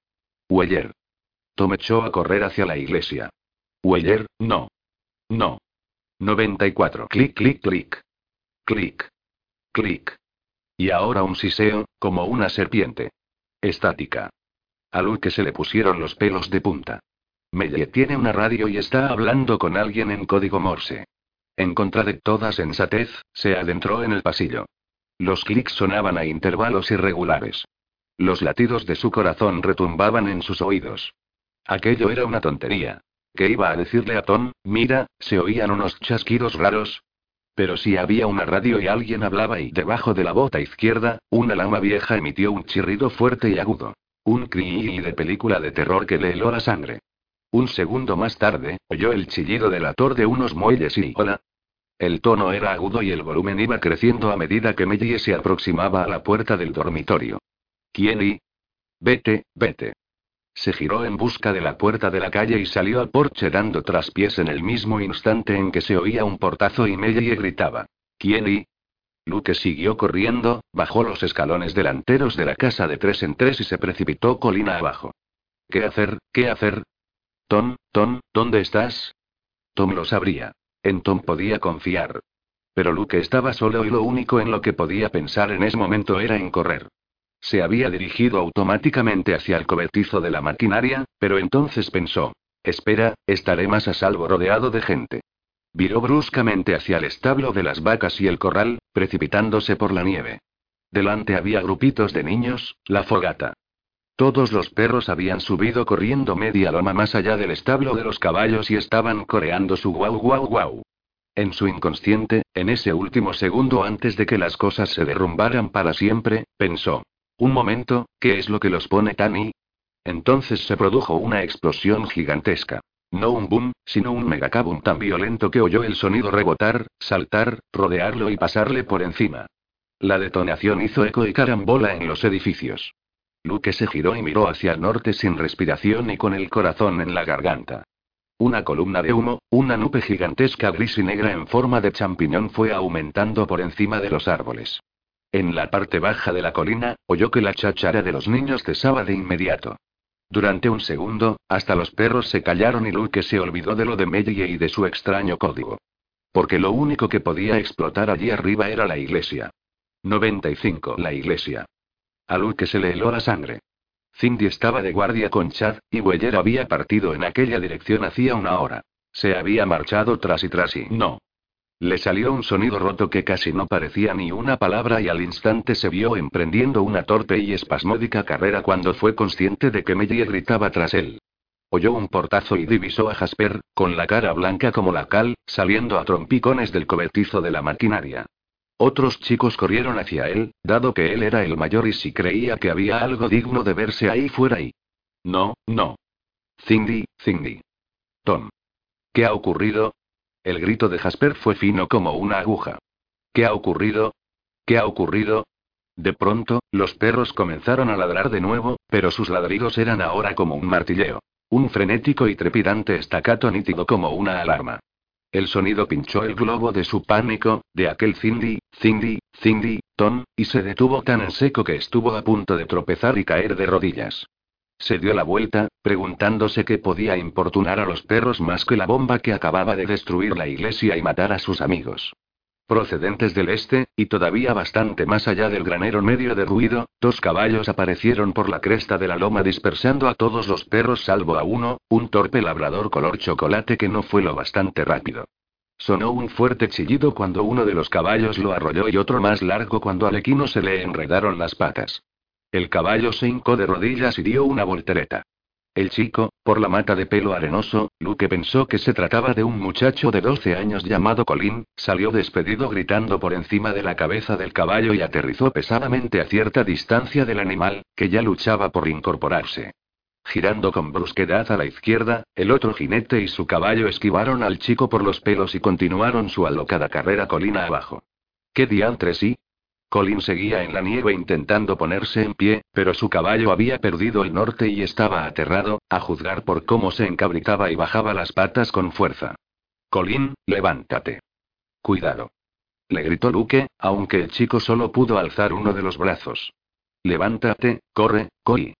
El caballo lo aplastó y cortó su aullido de raíz. No. Luke se tapó la boca con ambas manos para reprimir un grito. Tanto Colin como el perro no eran más que dos manchas rojas de esas que quedan cuando aplastas un mosquito. Salió en desbandada hacia un terreno más alto, sin importarle demasiado que Mellie lo pillara, hasta llegar a un punto donde gozaba de una buena panorámica del este, el lugar de donde habían venido los centinelas, y se preguntó qué demonios los habría asustado de aquella manera. Y entonces los vio, en la distancia. Monstruos, avanzando en su dirección. 96. Meteos en el establo. Luke giró sobre sus talones e hizo señas a los niños para que regresaran. Meteos en el establo. Jasper, todo el mundo, meteos en el establo, atrancad las puertas, vamos, vamos. Vio que Jasper daba media vuelta y se dirigía al corral. Otros niños, que habían salido corriendo hacia él, cambiaron abruptamente de dirección y atropellaron a los que venían justo detrás. El aire bullía de gritos de pánico y Luke oyó que los caballos relinchaban alarmados en sus cuadras. Había niños corriendo a diestro y siniestro, como harían unas bolas de billar en la primera tacada. Algunos, los más pequeños, se caían, y Luke vio, horrorizado, que otros dos niños pasaban por encima de un crío que había en el suelo hasta que un tercero lo alzó en brazos al pasar. Otros se dirigieron al establo, mientras que un grupo abigarrado salió huyendo hacia el norte, pasó volando junto al cobertizo de la maquinaria y bajó por la carretera en dirección a los árboles. No era mala idea, pero el bosque estaba a medio kilómetro y, entre tanto, los niños estarían en campo abierto, sin protección alguna. Luke dejó caer los brazos y paró de gritar. Era inútil intentar conducirlos o dirigirlos y no había manera de agruparlos. Era algo que nunca habían ensayado ni para lo que estuvieran preparados. Pero yo puedo luchar. Se giró y vio que Melly estaba plantada a menos de diez metros. Miraba al este, contemplando aquella marea que se acercaba con los brazos en jarras. Su Magnum 44 resplandecía en su pistolera. Mellie, tenemos que abrir el armero. Necesito un arma. No puedo. Weyer tiene las llaves. Tras una pausa. La iglesia ha metido un zambombazo impresionante. ¿Que no tienes llaves? Aquello no podía ser. Trató de razonar. ¿Las llevaría encima o las habría dejado en la casa? Las llevaría encima, decidió, en algún sitio. En un bolsillo, en el abrigo, en algún sitio. Pero no podía cogerlas sin más. ¿Qué se suponía que tenía que hacer? ¿Derribarla? Bueno, y balbució.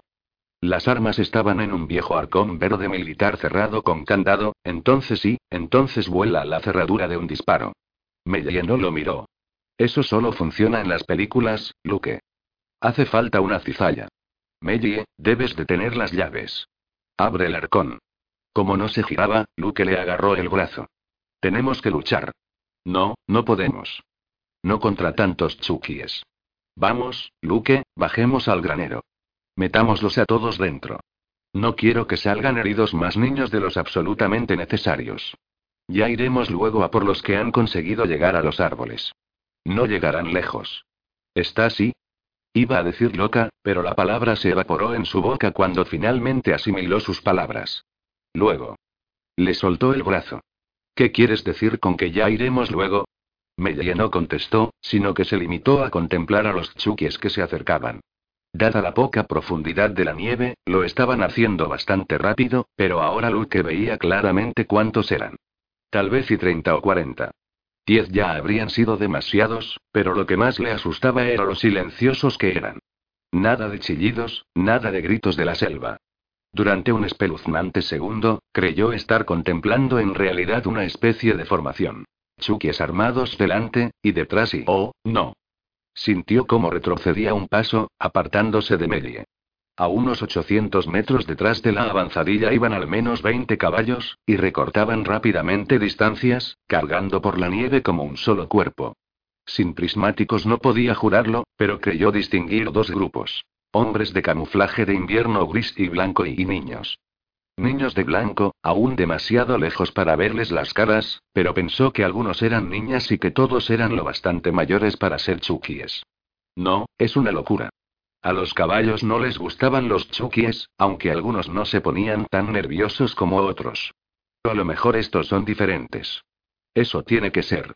Porque aquellos chukies iban montados en los caballos y con gente. Hombres. Luke lo volvió a intentar. Mellie, aún estamos a tiempo. Por favor, ayúdanos. Dame las llaves. La mejor ayuda que te puedo ofrecer es un consejo, sentenció Mellie con aquella calma escalofriante. Métete en el granero. Corre, Luke. Durante una milésima de segundo, estuvo a punto de hacer lo que le había dicho, porque ella era la adulta. Pero entonces hizo lo impensable, lo que nunca se habría atrevido a hacer con ningún adulto, porque los niños buenos como él no hacían cosas semejantes. La golpeó. El movimiento, un repentino puñetazo en el pecho, lo sorprendió casi tanto como a ella. Mellie era bajita, pero compacta como el hormigón y ningún peso pluma. Al perder el equilibrio, lo único que hizo fue trastabillar hacia atrás. Ahora que Luke se había decidido, se quedó de pie junto a ella y la agarró de la parca para evitar que cayera, temeroso de que, si caía de espaldas, no conseguiría el arma a tiempo. El desconcierto reflejado en los ojos de Mellie se transformó en rabia y la mujer estiró la mano derecha para alcanzar aquella enorme y peligrosa Magnum 44. Ya no tenía elección. Luke trató de arrebatarle el arma con la mano libre. Sus dedos encontraron la empuñadura y tiraron justo en el instante en que le daba un empujón que la derribó. Me he vuelto loco. Jadeando, agarró el gigantesco revólver con manos temblorosas. La estabilidad del arma peligraba. Aquella cosa era como un cañón. Podía vaciarle el cargador a esa cabrona y no dar en el blanco ni una sola vez. Se le pasó por la cabeza que, si Melly no hubiera llevado una cartuchera, seguramente él habría terminado con un nuevo agujero en la cabeza. No, con dos. Uno de entrada y otro de salida, y la mayor parte del cráneo destrozado. Dame las llaves, Mellie. El estómago se le hizo un nudo al cargar el revólver. Por favor. No quiero herirte, pero ¿y vas a dispararme, Luke? Mellie lo miró con unos ojos tan fríos que sintió que el error le calaba hasta el corazón. No lo harás. No eres un asesino. ¿Pero por qué estás haciendo esto? ¿Por qué no quieres luchar? Esta lucha no la podemos ganar, pero es mejor que morir sin más. No dijo. Tú no morirás, Luke. Su seguridad, aquella calma absoluta, lo asustaron más aún. ¿Qué estás haciendo, Mellie? ¿Qué estás haciendo? Dame las llaves, por favor, dame y por encima del rugido de su corazón, oyó un nuevo sonido. Un siseo continuo e inexorable, el sonido que cientos de serpientes harían sobre la arena. Sus ojos se desviaron hacia la cima. Los chukies, aquella primera oleada, se estaban desplegando colina abajo. Algunos portaban porras o baits y el sol hacía destellar unos cuantos machetes. La mayoría, sin embargo, no llevaba armas. Solo sus dientes y sus manos. Lo veía perfectamente. Chukies bajando en picado y despedazando niños, arrancando brazos y piernas con la misma facilidad que las alas y los muslos de pollitos tiernos.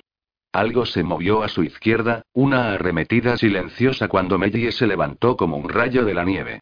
Sorprendido, Luke dio un grito fallido. Melly no recordaba haber apretado el gatillo. Es más que probable que fuera un simple acto reflejo. La Magnum dio una sacudida. El disparo sonó como un trueno. El retroceso le sobrecargó las muñecas. Incluso con el sol del atardecer, el fogonazo fue muy brillante. Y falló. Por supuesto. El arma era demasiado grande y él no estaba preparado.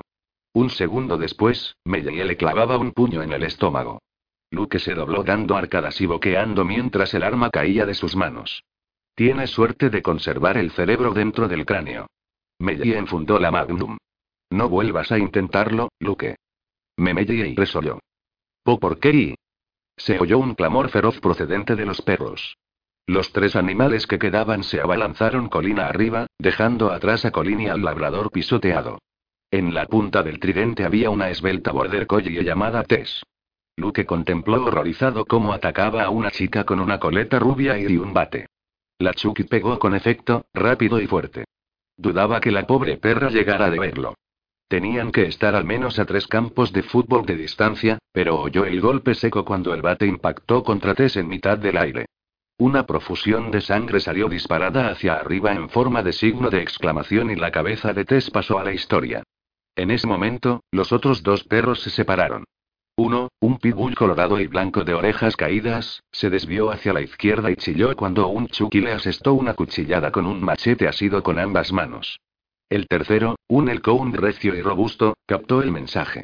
Dio media vuelta a mitad de camino y bajó zumbando la colina, dejó atrás el granero y el corral y se dirigió al norte, hacia la carretera y la protección del bosque. A Luke aquel perro siempre le había parecido rematadamente listo. Echó un vistazo más allá de los chukies, que estaban cada vez más cerca. Desde su atalaya también distinguió, con mucha más claridad que antes, a los hombres a caballo y a uno en el centro, vestido completamente de negro, ahorcajadas en un caballo reluciente, negro como el azabache. No dijo con tono angustiado. Los clics que había oído, la explosión y ahora esto y... No, no, no. ¿Qué has hecho, Mellie? ¿Qué has hecho? Lo que había que hacer le respondió ella para encaminarnos hacia Rule. 97. ¿Dónde está Penny? Peter miró desesperado alrededor de la balsa. ¿Dónde está? ¿Dónde y? Yo y Sris tiritaba.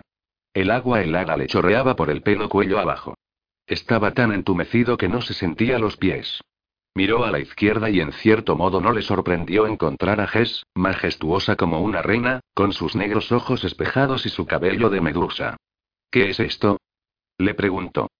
¿Por qué estoy aquí? Esta no es mi pesadilla. Ni siquiera es mi recuerdo.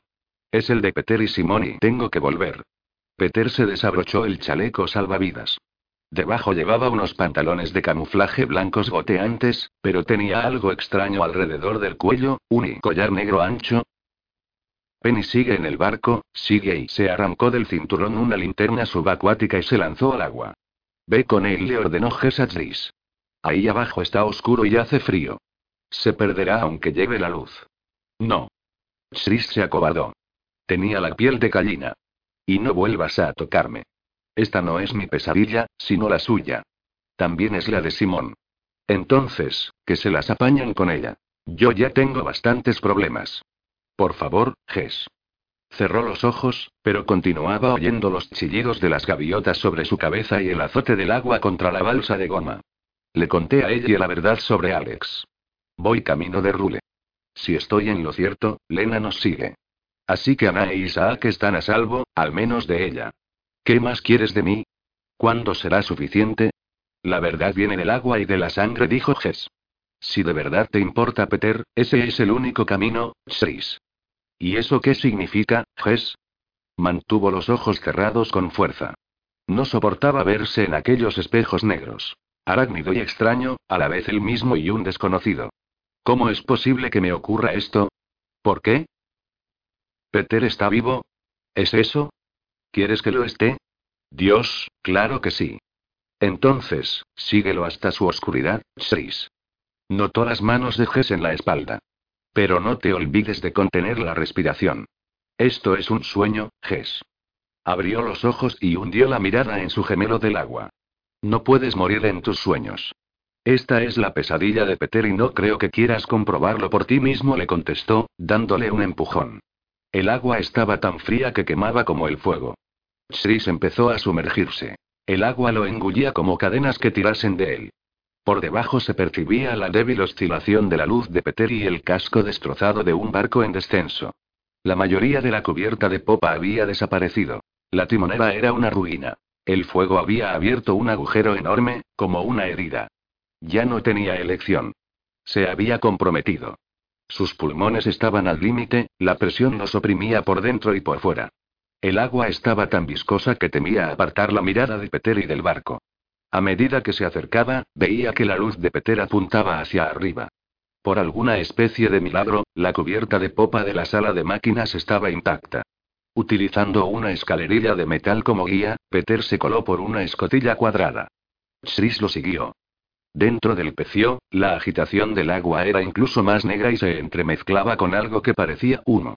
Cuando irrumpió por una delgada brecha en un reducto de aire y gritos, se dio cuenta de que lo que miraba y por donde nadaba era sangre. Calmaos. Tenéis que calmaros. Gritaba Peter. Ambas chicas estaban agarradas a una cañería.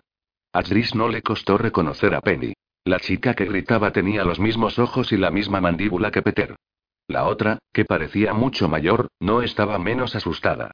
La sangre le manaba a borbotones de un enorme tajo en el cuero cabelludo. Limítate a seguirme, Penny le pidió. Todos saldremos de aquí, te lo prometo. No puedo. Los labios de Penny se abrieron en una mueca de pavor. No puedo aguantar la respiración tanto tiempo. Me voy a ahogar. Me voy a morir. Penny. Peter intentaba liberar las manos de su hermana. Vamos, y no puedo. Penny se resistió, poniéndose histérica. No quiero morir. No quiero y. Ayúdame. La otra chica estaba pálida como el mármol y, a la luz de Peter, su sangre parecía casi negra. El agua le rebasaba la barbilla. No sé nadar, no sé y no podemos agarrarlas a las dos al mismo tiempo. A Peter le brillaban los ojos del pánico y las lágrimas. Harán falta dos para manejar a Penny y no podemos y N no. A la chica se le resbaló una mano y empezó a palmotear. La bolsa de aire se había reducido a unos 15 centímetros. No, no me dejes sola, N y aguanta. Sris se abalanzó sobre ella y volvió a colocarle las manos en la tubería. La burbuja de aire iba menguando a gran velocidad y él estaba cada vez más helado y exhausto. Muy a su pesar, era consciente de que, cuanto más tiempo permanecieran allí, más se hundiría el barco. Y ya le había costado llegar a donde estaba ahora. ¿No sabes nadar de ninguna manera? En enojí vio la chica. No y tenemos que irnos. Peter se las había arreglado para soltar una de las manos de Penny, pero la otra se aferraba con tanta desesperación a la canquería que no podía sujetar a su hermana e intentar liberarla a la vez. Ayúdame. No. Gritó la chica. Espera. Pero Chris ya estaba agarrando a Penny por la cintura y tirando de ella con todas sus fuerzas, intentando combatir su pánico, hasta que las manos por fin se soltaron y gritó. Peter. Vámonos ya. Vámonos ya. Penny. Peter sujetó la cara de la chica, que seguía gritando. Penny, aguanta la respiración, deja de chillar, aguántala y no. Chilló la otra chica. No me dejéis aquí, no me. Vamos. Bramó Peter y, al instante, los tres estaban bajo agua, buceando hacia la salida de la sala de máquinas y después hacia la escotilla. Penny seguía revolviéndose. Peter la sostenía de un brazo y Chris del otro. La luz de Peter apuntaba hacia arriba, pero Chris ya no estaba seguro de que aquel fuese realmente el camino. Oía a Penny. Las burbujas de su respiración y un tenue MMMMMMMMM. Deja de gritar. Deja de gritar. Sris le plantó la mano en la nariz y en la boca y pateó el agua con ímpetu. Muy arriba, a lo lejos, se atisbaba el débil brillo del cielo remoto sobre el agua, pero se estaba quedando sin aire. Le ardían los pulmones. Estaba equivocado. Voy a morirme aquí abajo en la oscuridad. Me voy a ahogar en la pesadilla de Peteri. No dijo Peteri, como aquello era un sueño, de improviso se encontraron codo con codo en la balsa bamboleante. Sin Penny. Sin Ges. Y sin barco hundido, por supuesto. Se lo había tragado la oscuridad, y a la chica con él. No puedes estar aquí, Chris. Peter se quedó contemplando la mancha de agua infinita. No te lo permitiré. ¿Estás muerto? Temblaba tanto que la boca no le obedecía. En parte. ¿Qué significa eso? Ni yo mismo lo sé. Sin volver la cara, Peter meneó la cabeza.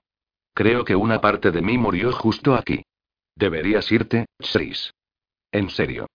No sé si es seguro que te quedes aquí tanto tiempo. N no voy a dejarte, Peter. Déjame ayudarte. No creo que puedas. Entonces se dio la vuelta. Sus ojos ya no eran azules, sino tan rojos como debía de haberlo sido la sangre de la chica ahogada vista a la luz. ¿Todavía me quieres, Sris? Le preguntó. Si es así, tranquilo. Ten cuidado de no disparar y... Eh, Sris se despertó sobresaltado y alargó la mano hacia el rifle antes de incorporarse del todo. Oye, cuidado. Exclamó ella y, cuando la leña que cargaba entre los brazos cayó al suelo con gran estrépito, Hayden dio un repullo y se incorporó a medias intentando a la vez salirse del saco de dormir y sacar su pistola. ¿Qué pasa? preguntó desorientado. ¿Qué pasa? Nada, dijo Chris, sintiendo que la repentina tensión se diluía de pronto. Cuando hacía unas horas habían tomado la decisión de parar, el horizonte solo era un borrón plateado en el este. Ahora los brillantes rayos de sol se colaban por entre los árboles. Se frotó la cara con las manos. Lo siento, he tenido una pesadilla y tienes muchas pesadillas, replicó ella, cortante. Le dio a la perra una palmadita y se puso a recoger las ramas y palitos caídos. Había pensado que podíamos tomar un té antes de irnos. Dame. Chris hizo ademán de levantarse.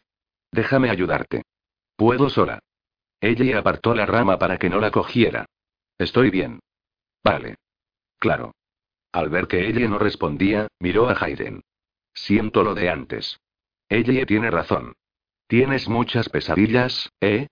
Bostezando, Hayden salió del saco, se puso en pie y se llevó las manos a la espalda.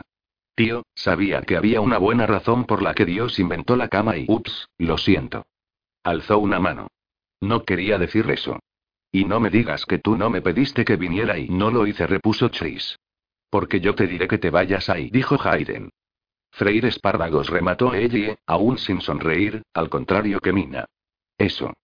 Hayden se dio la vuelta y se adentró en el bosque dando traspiés. Ahora vuelvo. Chris observó cómo ella rompía las ramas grandes en trozos más pequeños y luego sacaba el cuchillo y rascaba la pelusa de la corteza con cuidado. Se te da bien. Alex me enseñó, indicó, sin despegar los ojos de la tarea. Desde que se habían marchado, la niña solo hablaba con él lo justo y necesario y él no la había presionado. Demasiado impactado estaba ya de que ella y Hayden hubieran insistido en acompañarlo.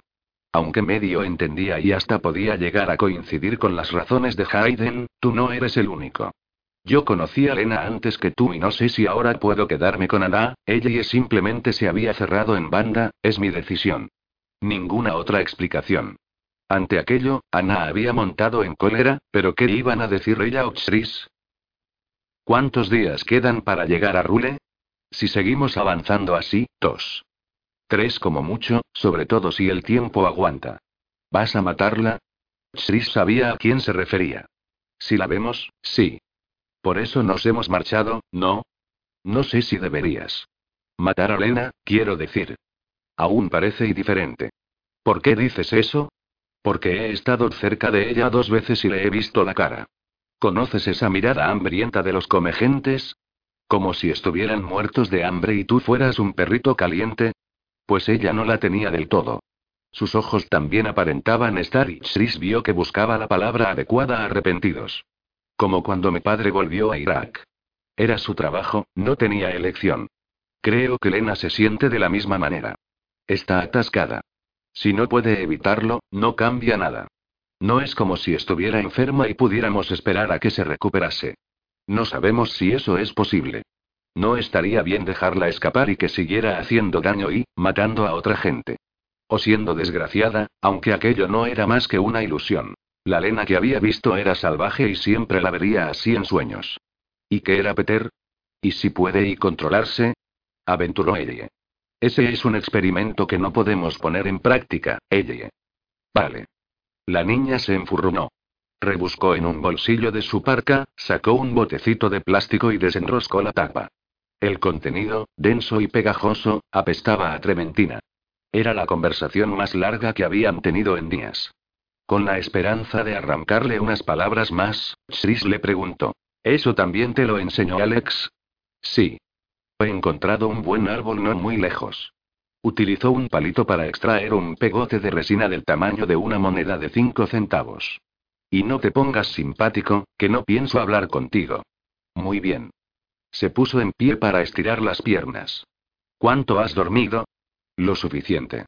Pasó un pedernal por encima de una maraña de pelusa de cedro y agujas de pino provocando una lluvia de chispas. Luego ahuecó las manos en torno a la yesca y sopló hasta que brotó una llama amarilla. Finalmente, deslizó el pequeño manojo bajo las ramitas sueltas. ¿Peter es tu mejor amigo o algo así? Sí. Había algo hipnótico en ver crecer un fuego. El mejor amigo que he tenido nunca. ¿Lo conoces desde hace mucho tiempo? No, pero parece que sí. ¿Tienes miedo de que esté muerto? Extraña pregunta. ¿Por qué me preguntas eso? Todavía sin mirarlo, ella encogió uno de los hombros. Porque no creo que estés seguro. Acabas de preguntarle a él en sueños. Solo era un sueño, tú lo has dicho. Puede, pero cuando estuviste enfermo me sentaba contigo algunas veces y hablabas mucho con Peter, aunque entonces le tenías más miedo. Ahora estás y hizo una pausa triste. Oh. De repente, le ardieron los ojos. Supongo que lo estoy, sí. ¿Aún estás furioso con él? Antes de que le diera tiempo a responder, ella volvió sus ojos empañados hacia los suyos. Porque la última vez que mi padre se fue a Irak yo también estaba furiosa con él y luego volvió en una caja. Y también estaba hasta las narices del abuelo Jack después murió. Y la última mañana que vi a Tommy a Alex, me había cabreado con ellos la noche anterior. Hicimos las paces, pero y una lágrima corrió por su mejilla. Nada de eso fue culpa tuya, la consoló Chris, deseando en parte que, si los malos pensamientos mataran, a su padre le hubiera dado un patatús cinco años antes de la noche del martillo. Sin embargo, tampoco debía de desearlo tanto, pues había mentido por el muy cabrón en el momento crítico. ¿Estabas enfadada con y? Ella negó con la cabeza. ¿Ves? Pero me temo y le tembló el labio inferior que estoy furiosa contigo. Sé por qué lo hiciste, pero no vuelvas a mentirme, Chris. Me hace mucho daño y tampoco quiero que tú te mueras. Le habría gustado darle un abrazo o una palmadita, pero no quería meter la pata. No voy a morirme, le aseguró, a sabiendas de que no debía hacer promesas que tal vez no pudiera cumplir. Solo quiero intentar hacer lo correcto. No me he metido en esto para que me maten. Ah, qué alivio. exclamó Hayden saliendo del bosque. Vio que ella reprimía una risita. ¿Qué? ¿Qué he dicho? Pero su boca dibujó una sonrisa burlancia. Oh. Bromeó, atrayendo a la niña hacia sí para darle un coscorrón. Te has creído otra cosa y no canturreó ella, volviendo a troncharse de risa. En fin, la pregunta es: Hayden terminó de despeinar a ella. ¿Con o sin Lena, cuál es el plan una vez que lleguemos a Rule? ¿Hay gente allí en la que puedas confiar? Unos cuantos. Chris se agachó sobre un parche disperso de nieve intacta y dibujó una X. Si Rule es el centro de un reloj, nosotros entraremos por aquí. Señaló con el dedo las 10 en punto. Tenemos dos opciones. Seguir el sentido de las agujas del reloj hasta el asilo. Trazó un arco hasta las 2 en punto. O seguir por esa ruta y bajar hasta el extremo suroeste. Plantó otra X en las 7 en punto. ¿Qué es lo más rápido? Preguntó ella. Es lo mismo. Podemos confiar en Kincaid, el médico, creo, y en algunas chicas que conozco que vivían con Alex. Sara y Tori. Greg y Prue, de mi cuadrilla, son buenos tíos, pero están justo en el lado contrario del pueblo. Señaló las cuatro en punto. El único escondite es la casa de Jess, donde estaba Alex. No queda muy lejos de la zona. ¿Dónde están los comegentes? Chris asintió y ella continuó. ¿No podemos bajar directamente hasta donde vivía Alex? Bueno, hay más casas y gente, pero ¿y sí, si tenemos cuidado? Suena como si esas chicas fueran la primera parada, ¿no? Hayden se dirigió a su caballo, abrió una de las alforjas y sacó un cacillo de camping y tres tazas esmaltadas, así como una bolsita de plástico llena de té y otra de mojama. ¿Y después qué? No lo sé. Llevo dos meses fuera, respondió Chris, mientras Hayden añadía con cuidado varios puñados de nieve limpia al cazo. Estamos a mediados de marzo. Han podido pasar muchas cosas. A juzgar por sus sueños, se apostaba lo que fuera. De acuerdo. Hayden colocó el cazo sobre las llamas y repartió las tazas. Así que vamos a ver a Sarai y a Tori y qué? ¿Vas a hacer como Moisés, deja ir a mi pueblo, o sacamos a todo el mundo a la fuerza? Si te soy sincero, aún no lo he pensado. Supongo que depende de si acabo en la cárcel. No dejaremos que eso ocurra, se apresuró a afirmar Ellie. Hayden se limitó a llenar un infusor con hojas de té. ¿Cabe esa posibilidad? Mentiría si dijera que no. Es muy probable. Pero espero que el consejo me escuche. No creo que vayan a pegarme un tiro sin más, mintió. No lo harán, lo tranquilizó Ellie, sacando un trocito de mojama. Ah, no. Hayden enarcó las cejas. ¿Y estás tan segura de ello porque porque empezó a decir, masticando un trozo de mojama del color de un mocasín viejo primero tendrán que pegarme un tiro a mí. Hayden y Chris se miraron y este balbució. ¿Perdona? Te salvé la vida, Chris. Así que soy responsable de ti de ahora en adelante. Creía que era al revés, señaló Hayden. Que él te la debe a ti. Sí, pero él ya me salvó del lago. Entonces estamos en paz, recalcó Chris. No voy a dejarte hacer ninguna tontería, Ellie. Demasiado tarde. Estoy aquí, insistió Ellie. ¿En serio, chicos, de verdad creéis que van a pegar un tiro a una adorable niñita y a su perrita Toto? Ey, Chris iba a decir algo, pero optó por cerrar la boca. Hayden y él intercambiaron otra larga mirada y ambos se echaron a reír. ¿Lo veis? Ella parecía encantada. Le tendió a Chris la bolsita.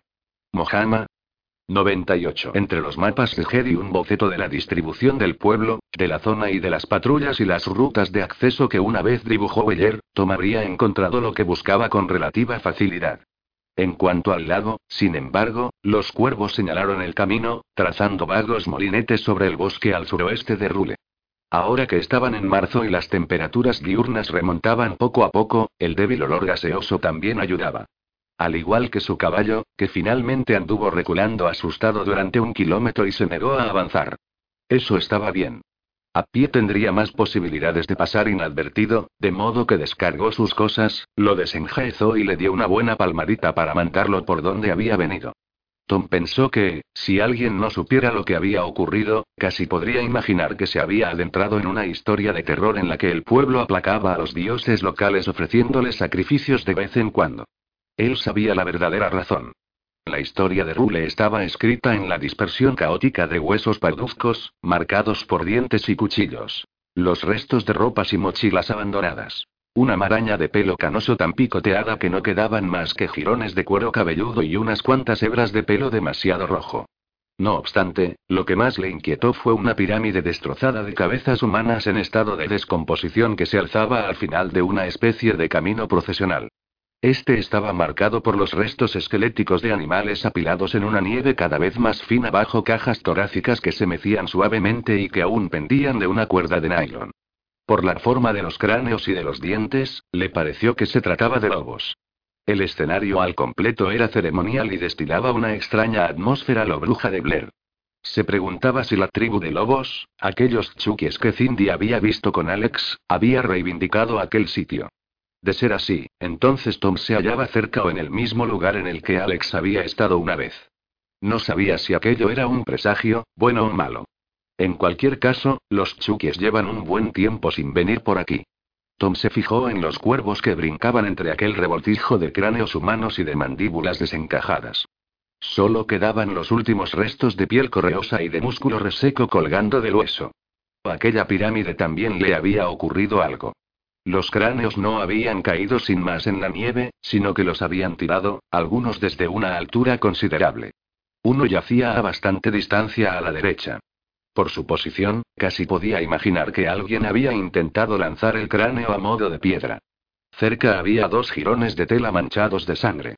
Parte de una parca y una camisa de franela. Tal vez desgarrados en una pelea, aunque los bordes no estaban tan deshilachados como cabría esperar de un desgarro.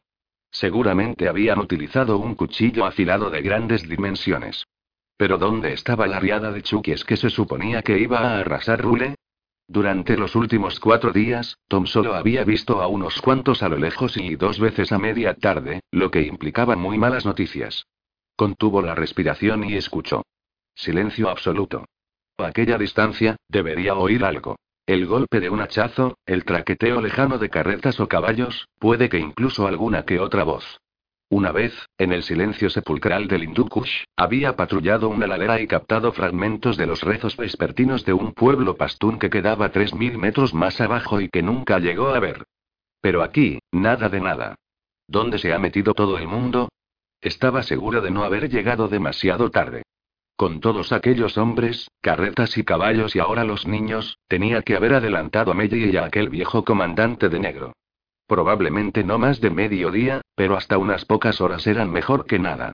Aquí hay algo que va mal. Un leve movimiento a su derecha y su mirada cayó en picado a tiempo de ver un pequeño ratón de campo saliendo de la cuenca vacía de aquel cráneo solitario. El animal se quedó petrificado, solo sus bigotes temblaron antes de dar media vuelta y salir corriendo. Algo huele a podrido en Dinamarca, Yorick. Hora de descubrir qué. Hora de salvar a sus niños, esperaba. Debió de tratarse de un viejo interruptor de mercurio de un termostato inservible conectado a una batería. Si movías la basura, accionabas el interruptor, los cables soltaban chispas y boom. Una bomba fácil. Tom iba gritándole a Weller camino de la iglesia. Un segundo después, tenía mucho frío y estaba desplomado de costado. Una suerte, porque la boca le sabía a cobre y tenía sangre seca bajo la nariz y a lo largo del cuello. Si hubiera caído de espaldas, se habría ahogado con su propia sangre. Sentía como si alguien le hubiera soltado una losa en el pecho. Los oídos le dolían y le pitaban. Un buen indicador de que seguía conservando los tímpanos. Al principio creyó que el sonido procedía de la onda expansiva de la explosión, pero cuando rodó para quedar boca arriba, con la respiración entrecortada por las punzadas de dolor, vio nubes de humo negro que avanzaban por el cielo azul y se dio cuenta de que lo que oía era el zumbido amortiguado de un incendio que aún no se había consumido. Sentarse fue una tortura a cámara lenta. Le dolía todo. Ya no escupía flema roja al toser, de modo que sus pulmones debían de estar bien. Una explosión podía matarte de varias maneras. Algunas que te vaporizara o te ensartara la metralla o que te desangraras porque la pierna te había desaparecido eran más rápidas que otras. Si tenías la mala suerte de que la onda expansiva te pillara demasiado cerca, los órganos huecos pulmones, corazón y tripas podían estallar, a veces rápido y otras despacio. Cuando al fin consiguió incorporarse, se apoyó en los codos, se concentró en hacer circular el aire por sus doloridos pulmones, estudió lo que quedaba de la iglesia y fue consciente de lo afortunado que había sido. La iglesia parecía sacada de un folleto informativo que anunciara visitas a un castillo en ruinas. El campanario había estallado en un halo de piedra y madera. Campanas de bronce retorcidas y una dispersión de cristales procedentes de las vidrieras brillaban en la nieve. La explosión había sido tan potente que había enviado las campanas más pequeñas al bosque que lindaba con lo que antes era el aparcamiento de la iglesia. Las copas de varios árboles cercanos, sobre todo poderosos árboles de hoja perenne, se habían partido, mientras que otros, más finos y de hoja caduca, habían sido derribados por la onda expansiva. Tres paredes aún seguían en pie, pero el resto de la iglesia era una cáscara reducida a cenizas rodeada de bancos destrozados y de los restos aleteantes de inarios hechos jirones. Debería estar muerto. Habían atado los animales a unos 200 metros. Creía haber cubierto la mitad de la distancia de vuelta antes de soltar las riendas y salir corriendo hacia la iglesia, de modo que había que añadir otros 40 metros antes de la explosión. En cualquier caso, seguía estando más o menos cerca. El hecho de que la detonación lo hubiera lanzado tan lejos, de que se hubiera quedado inconsciente y de que le sangraran la nariz y los oídos lo demostraba. Si la explosión se hubiera producido, digamos, en una ciudad o en un callejón estrecho, la presión excesiva le habría destrozado el corazón y reventado los pulmones. Lo que le había salvado el pellejo era que la iglesia estaba sola, sin estructuras cercanas o incluso árboles que capturasen y amplificasen la onda expansiva. Seguía vivo por un golpe de suerte, eso era todo. Por una especie de milagro, conservaba sus armas. La UCI con su correa de retención, el bravo de Jet ceñido en la funda y la Glock la Glock que él creía de Alex en su pistolera cruzada.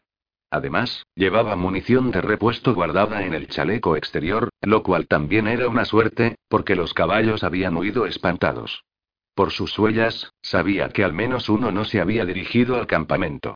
Esperaba encaminarse precisamente hacia allí, aunque ir a buscarlo en ese momento sería un error. En lugar de eso, removió la nieve de una patada para tapar su sangre, luego se quitó el chaleco y lo usó para restregar el hueco de su tamaño en el que había yacido y las huellas de los traspiés que había dado al encaminarse a los árboles. Llegaron unas horas más tarde. Para entonces, él ya había avanzado en la dirección del viento, se había adentrado bastante en el bosque y se había encaramado a dolorosos tramos en los profundos recovecos de un cedro robusto y recio. Había tres, y los reconoció a todos. La figura cuadrada y compacta de Melly era inconfundible. Con su pelo blanco cortado a cepillo, aquel uniforme negro y su porte, a Tom le dio la impresión de que el anciano estaba acostumbrado a mandar. Dios, yo te conozco. Su mente voló hasta la pelea con aquella chica de ojos sangrientos en la nieve. Tú eres uno de los tipos a los que vi observándonos desde el bosque. La tercera persona era un chico, un muchacho camuflado de blanco. Tenía la cabeza levantada, pues estaba olisqueando el aire. Buscándolo. Tom se encontraba demasiado lejos para verle los ojos, pero sabía que eran del mismo rojo colérico que los de aquella Chucky con la que se había enfrentado en un duelo a muerte. Le dio la sensación, por el hombre de negro, de que se trataba del mismo muchacho que había visto en los árboles hacía dos semanas. Aunque ahora iba montado a caballo. Y está trabajando con gente. La piel de Tom se perló de gotas de sudor. ¿Cómo es posible? Observó cómo los tres deambulaban lentamente por los alrededores de la iglesia en una espiral cada vez más abierta. Buscan huellas, tratan de descubrir si alguien logró escapar. Los ancianos inclinaban la cabeza hacia la nieve, pero el chico mantenía la suya bien alta, como un perro sabueso. La UCI tenía silenciador, estaba cargada y lista para disparar, así que movió lentamente con un dedo el selector de posición. ¿Los mato ahora? Nadie oirá los disparos. Pero no era francotirador y podía fallar. Y lo que es peor, estaba solo y apostaba a que el viejo comandante contaba con un buen puñado de hombres. Tratar de rescatar a los niños por su cuenta significaba una muerte casi segura. Espera una mejor oportunidad. Idea un plan. Con el corazón a mil por hora, los observó mientras continuaban con su patrón de búsqueda hasta que terminaron de rastrear el campo de escombros al completo. Meyer y el comandante estuvieron deliberando. El Chucky se limitaba a escudriñar dando una lenta vuelta de 360 grados montado en su caballo. Y entonces se marcharon y volvieron al campamento por donde habían venido.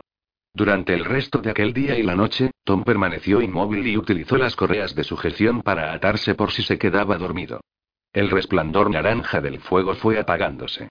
La luna en cuarto creciente derramaba su luz tenue y gris. El zumbido de sus oídos disminuyó hasta el punto de que le fue posible oír los últimos chisporroteos de las llamas y, en algún momento, el tintineo de algo metálico. Aquello hizo que el pulso se le acelerara hasta que cayó en la cuenta de que la presencia de un jinete solitario en plena noche no tenía sentido. Probablemente se tratara de su caballo o del de Weyer.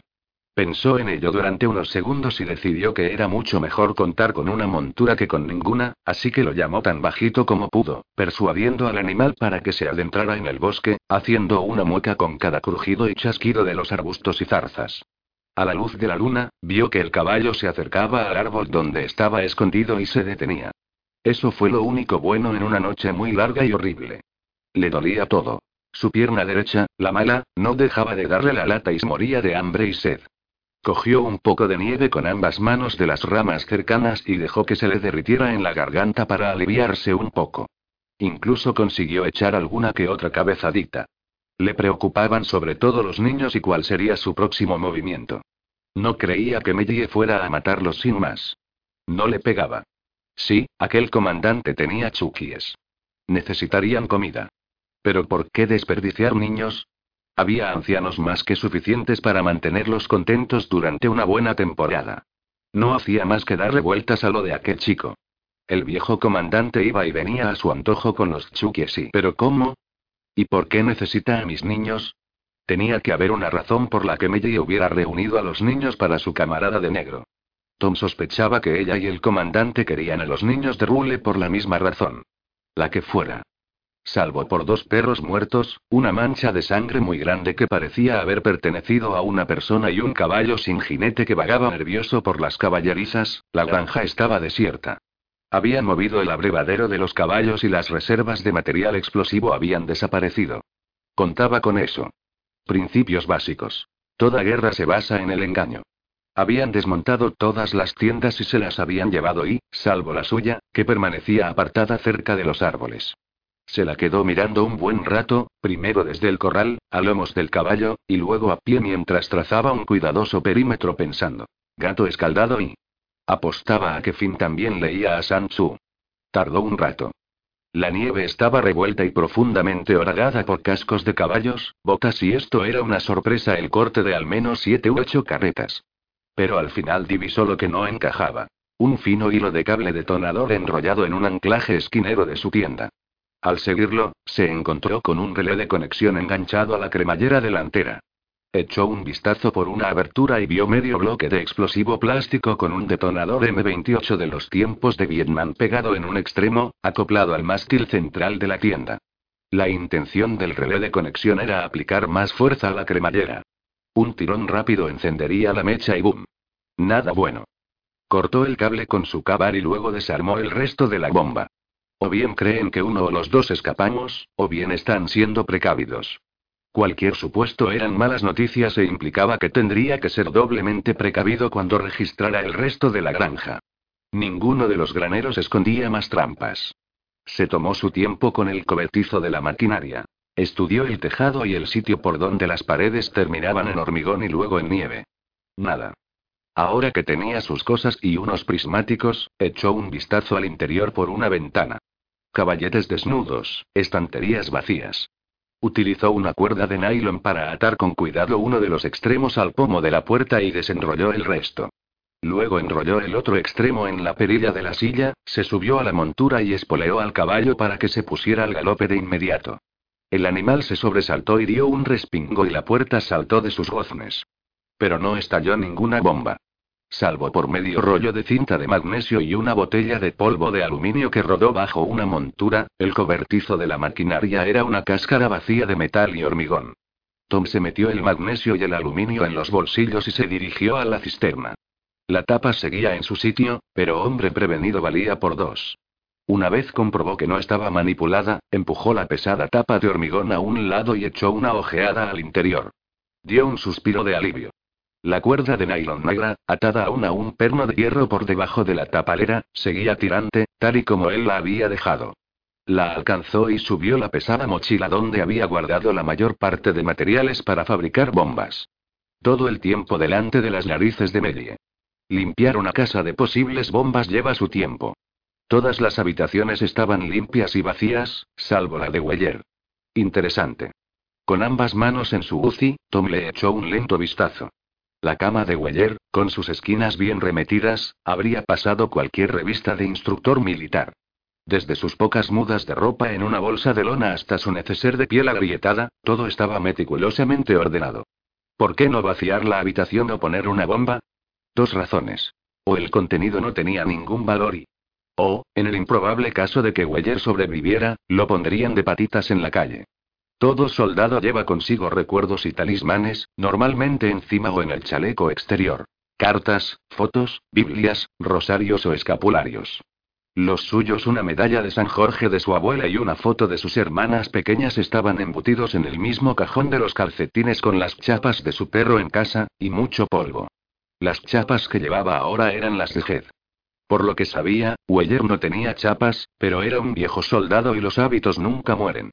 Estaban en el neceser, el primer sitio donde Tom miró, protegidos por una bolsa con autocierre. Un recorte de periódico y una vieja Polaroid. El recorte, de hacía casi tres años, rezaba así. La víctima de Houghton recordada como una chica decidida y buena amiga. Los amigos de Amanda L. Pederson recordaron a una joven vivaracha, generosa y trabajadora dispuesta a echar una mano y decidida a retomar los estudios y obtener un título universitario. Completamente devastada, fue como Claire Mason describió su reacción a la noticia de la desaparición de Pederson tras un extraño accidente de barco en el lago superior. No puedo ni imaginar lo que estaba haciendo allí con un puñado de universitarios. No sabía nadar e imagínese a sus pobres padres. Nunca recuperarán su cuerpo. Es terrible. El barco en el que iba Pederson se hundió en las aguas aún glaciales del lago superior después de que se declarara un incendio en la sala de máquinas de la nave. Hubo repetidos intentos de liberar a Pedersen, atrapar abajo cubierta, por parte de otros pasajeros y el navío se hundió antes de que un helicóptero de la Guardia Costera llegara a la escena. La operación de rescate se suspendió debido a la mala visibilidad y a la profundidad del lago, que en esa zona se ha registrado en 150 metros. No están previstas más búsquedas del barco desaparecido ni de la vecina de Houghton. Amanda era una chica encantadora, decía Yagla Parma, un amigo íntimo. Había pasado malos momentos, pero estaba completamente decidida, lista para seguir adelante. Pederson era aficionada a las motonieves y a disfrutar de la familia y los amigos. Los nombres de los pasajeros que viajaban con Pederson, así como el dueño del barco, no se revelarán hasta que se complete la investigación preliminar y se establezca la causa del incendio. Sin embargo, dada la pérdida del barco y la falta de testimonios, una fuente cercana a la investigación actual ha sugerido que la muerte se archivará como accidental. Aún no se han presentado cargos criminales. Pederson deja a dos padres, Claire y Benjamin. A un hermano, Theodore.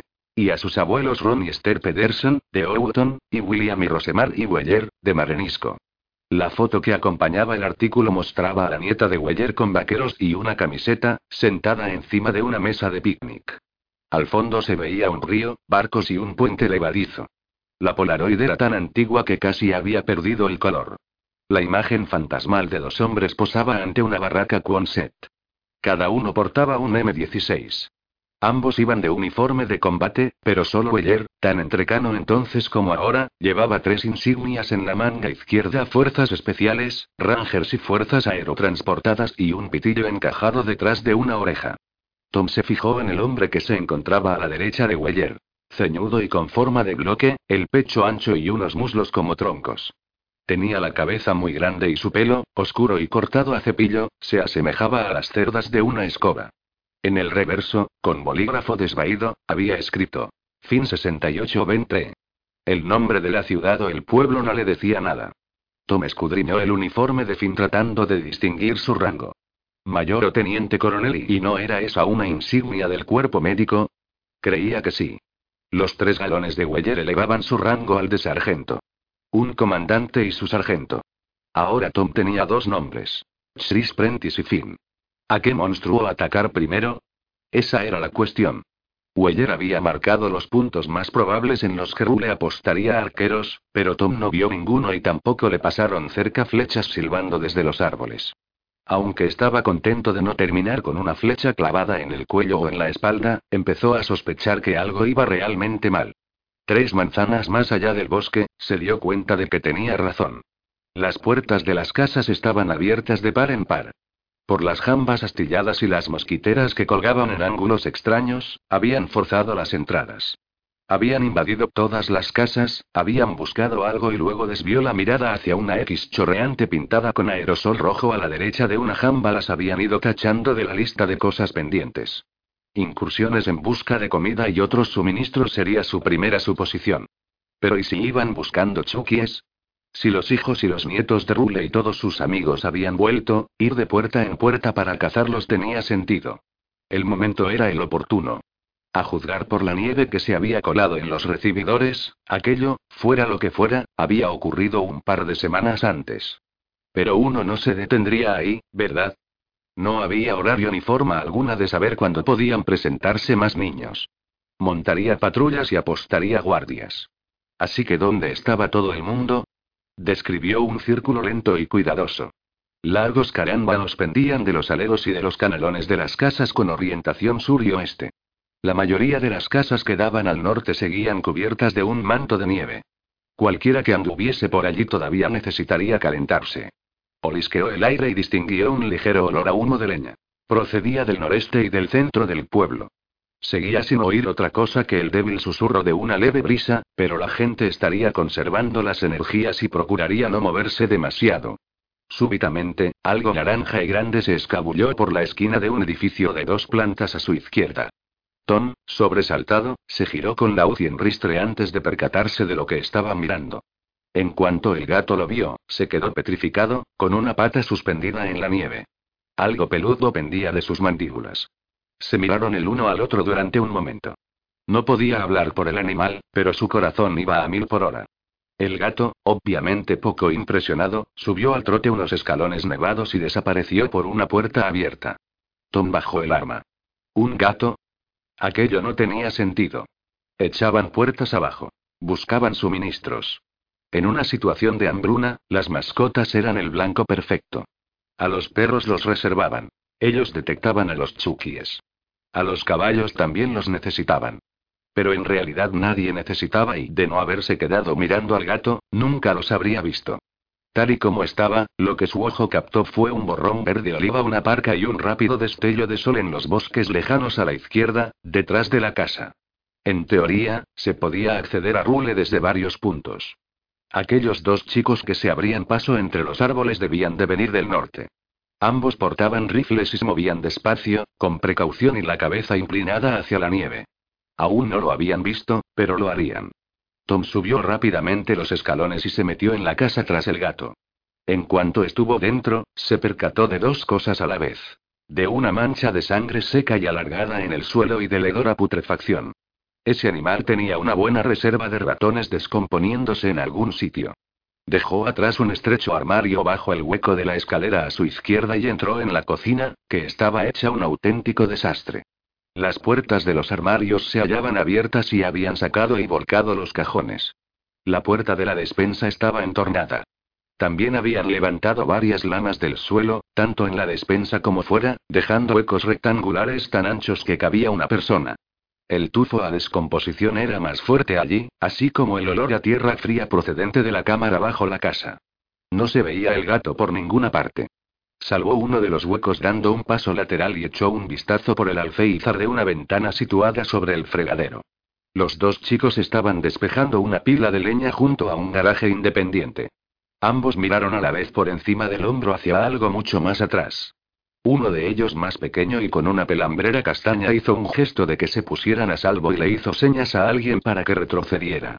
Malas noticias si son más.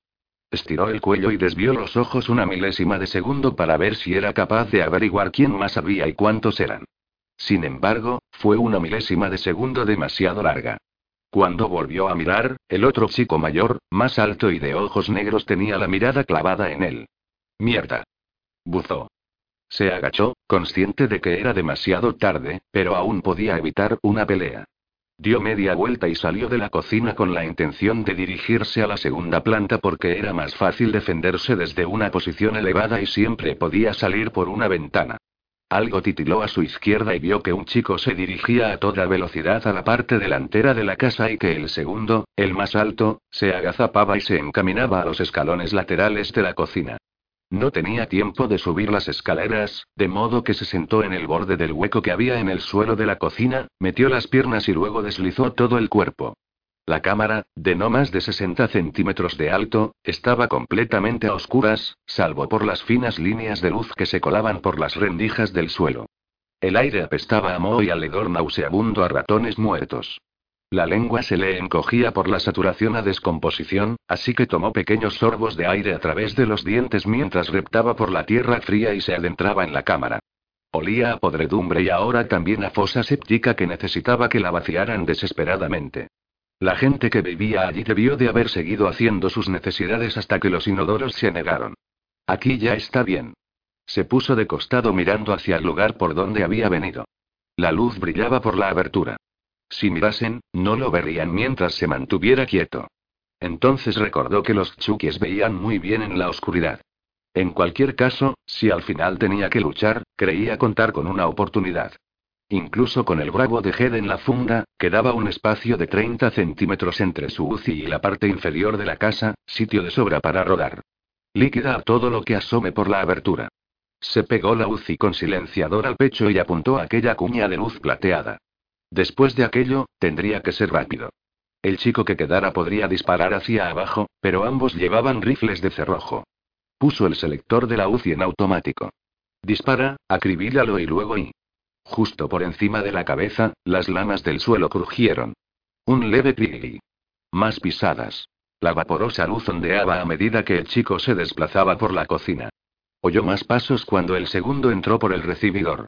Tom se encogió y retrocedió más aún, tratando de hacerse lo más pequeño posible y hasta que sintió una mano en el hombro.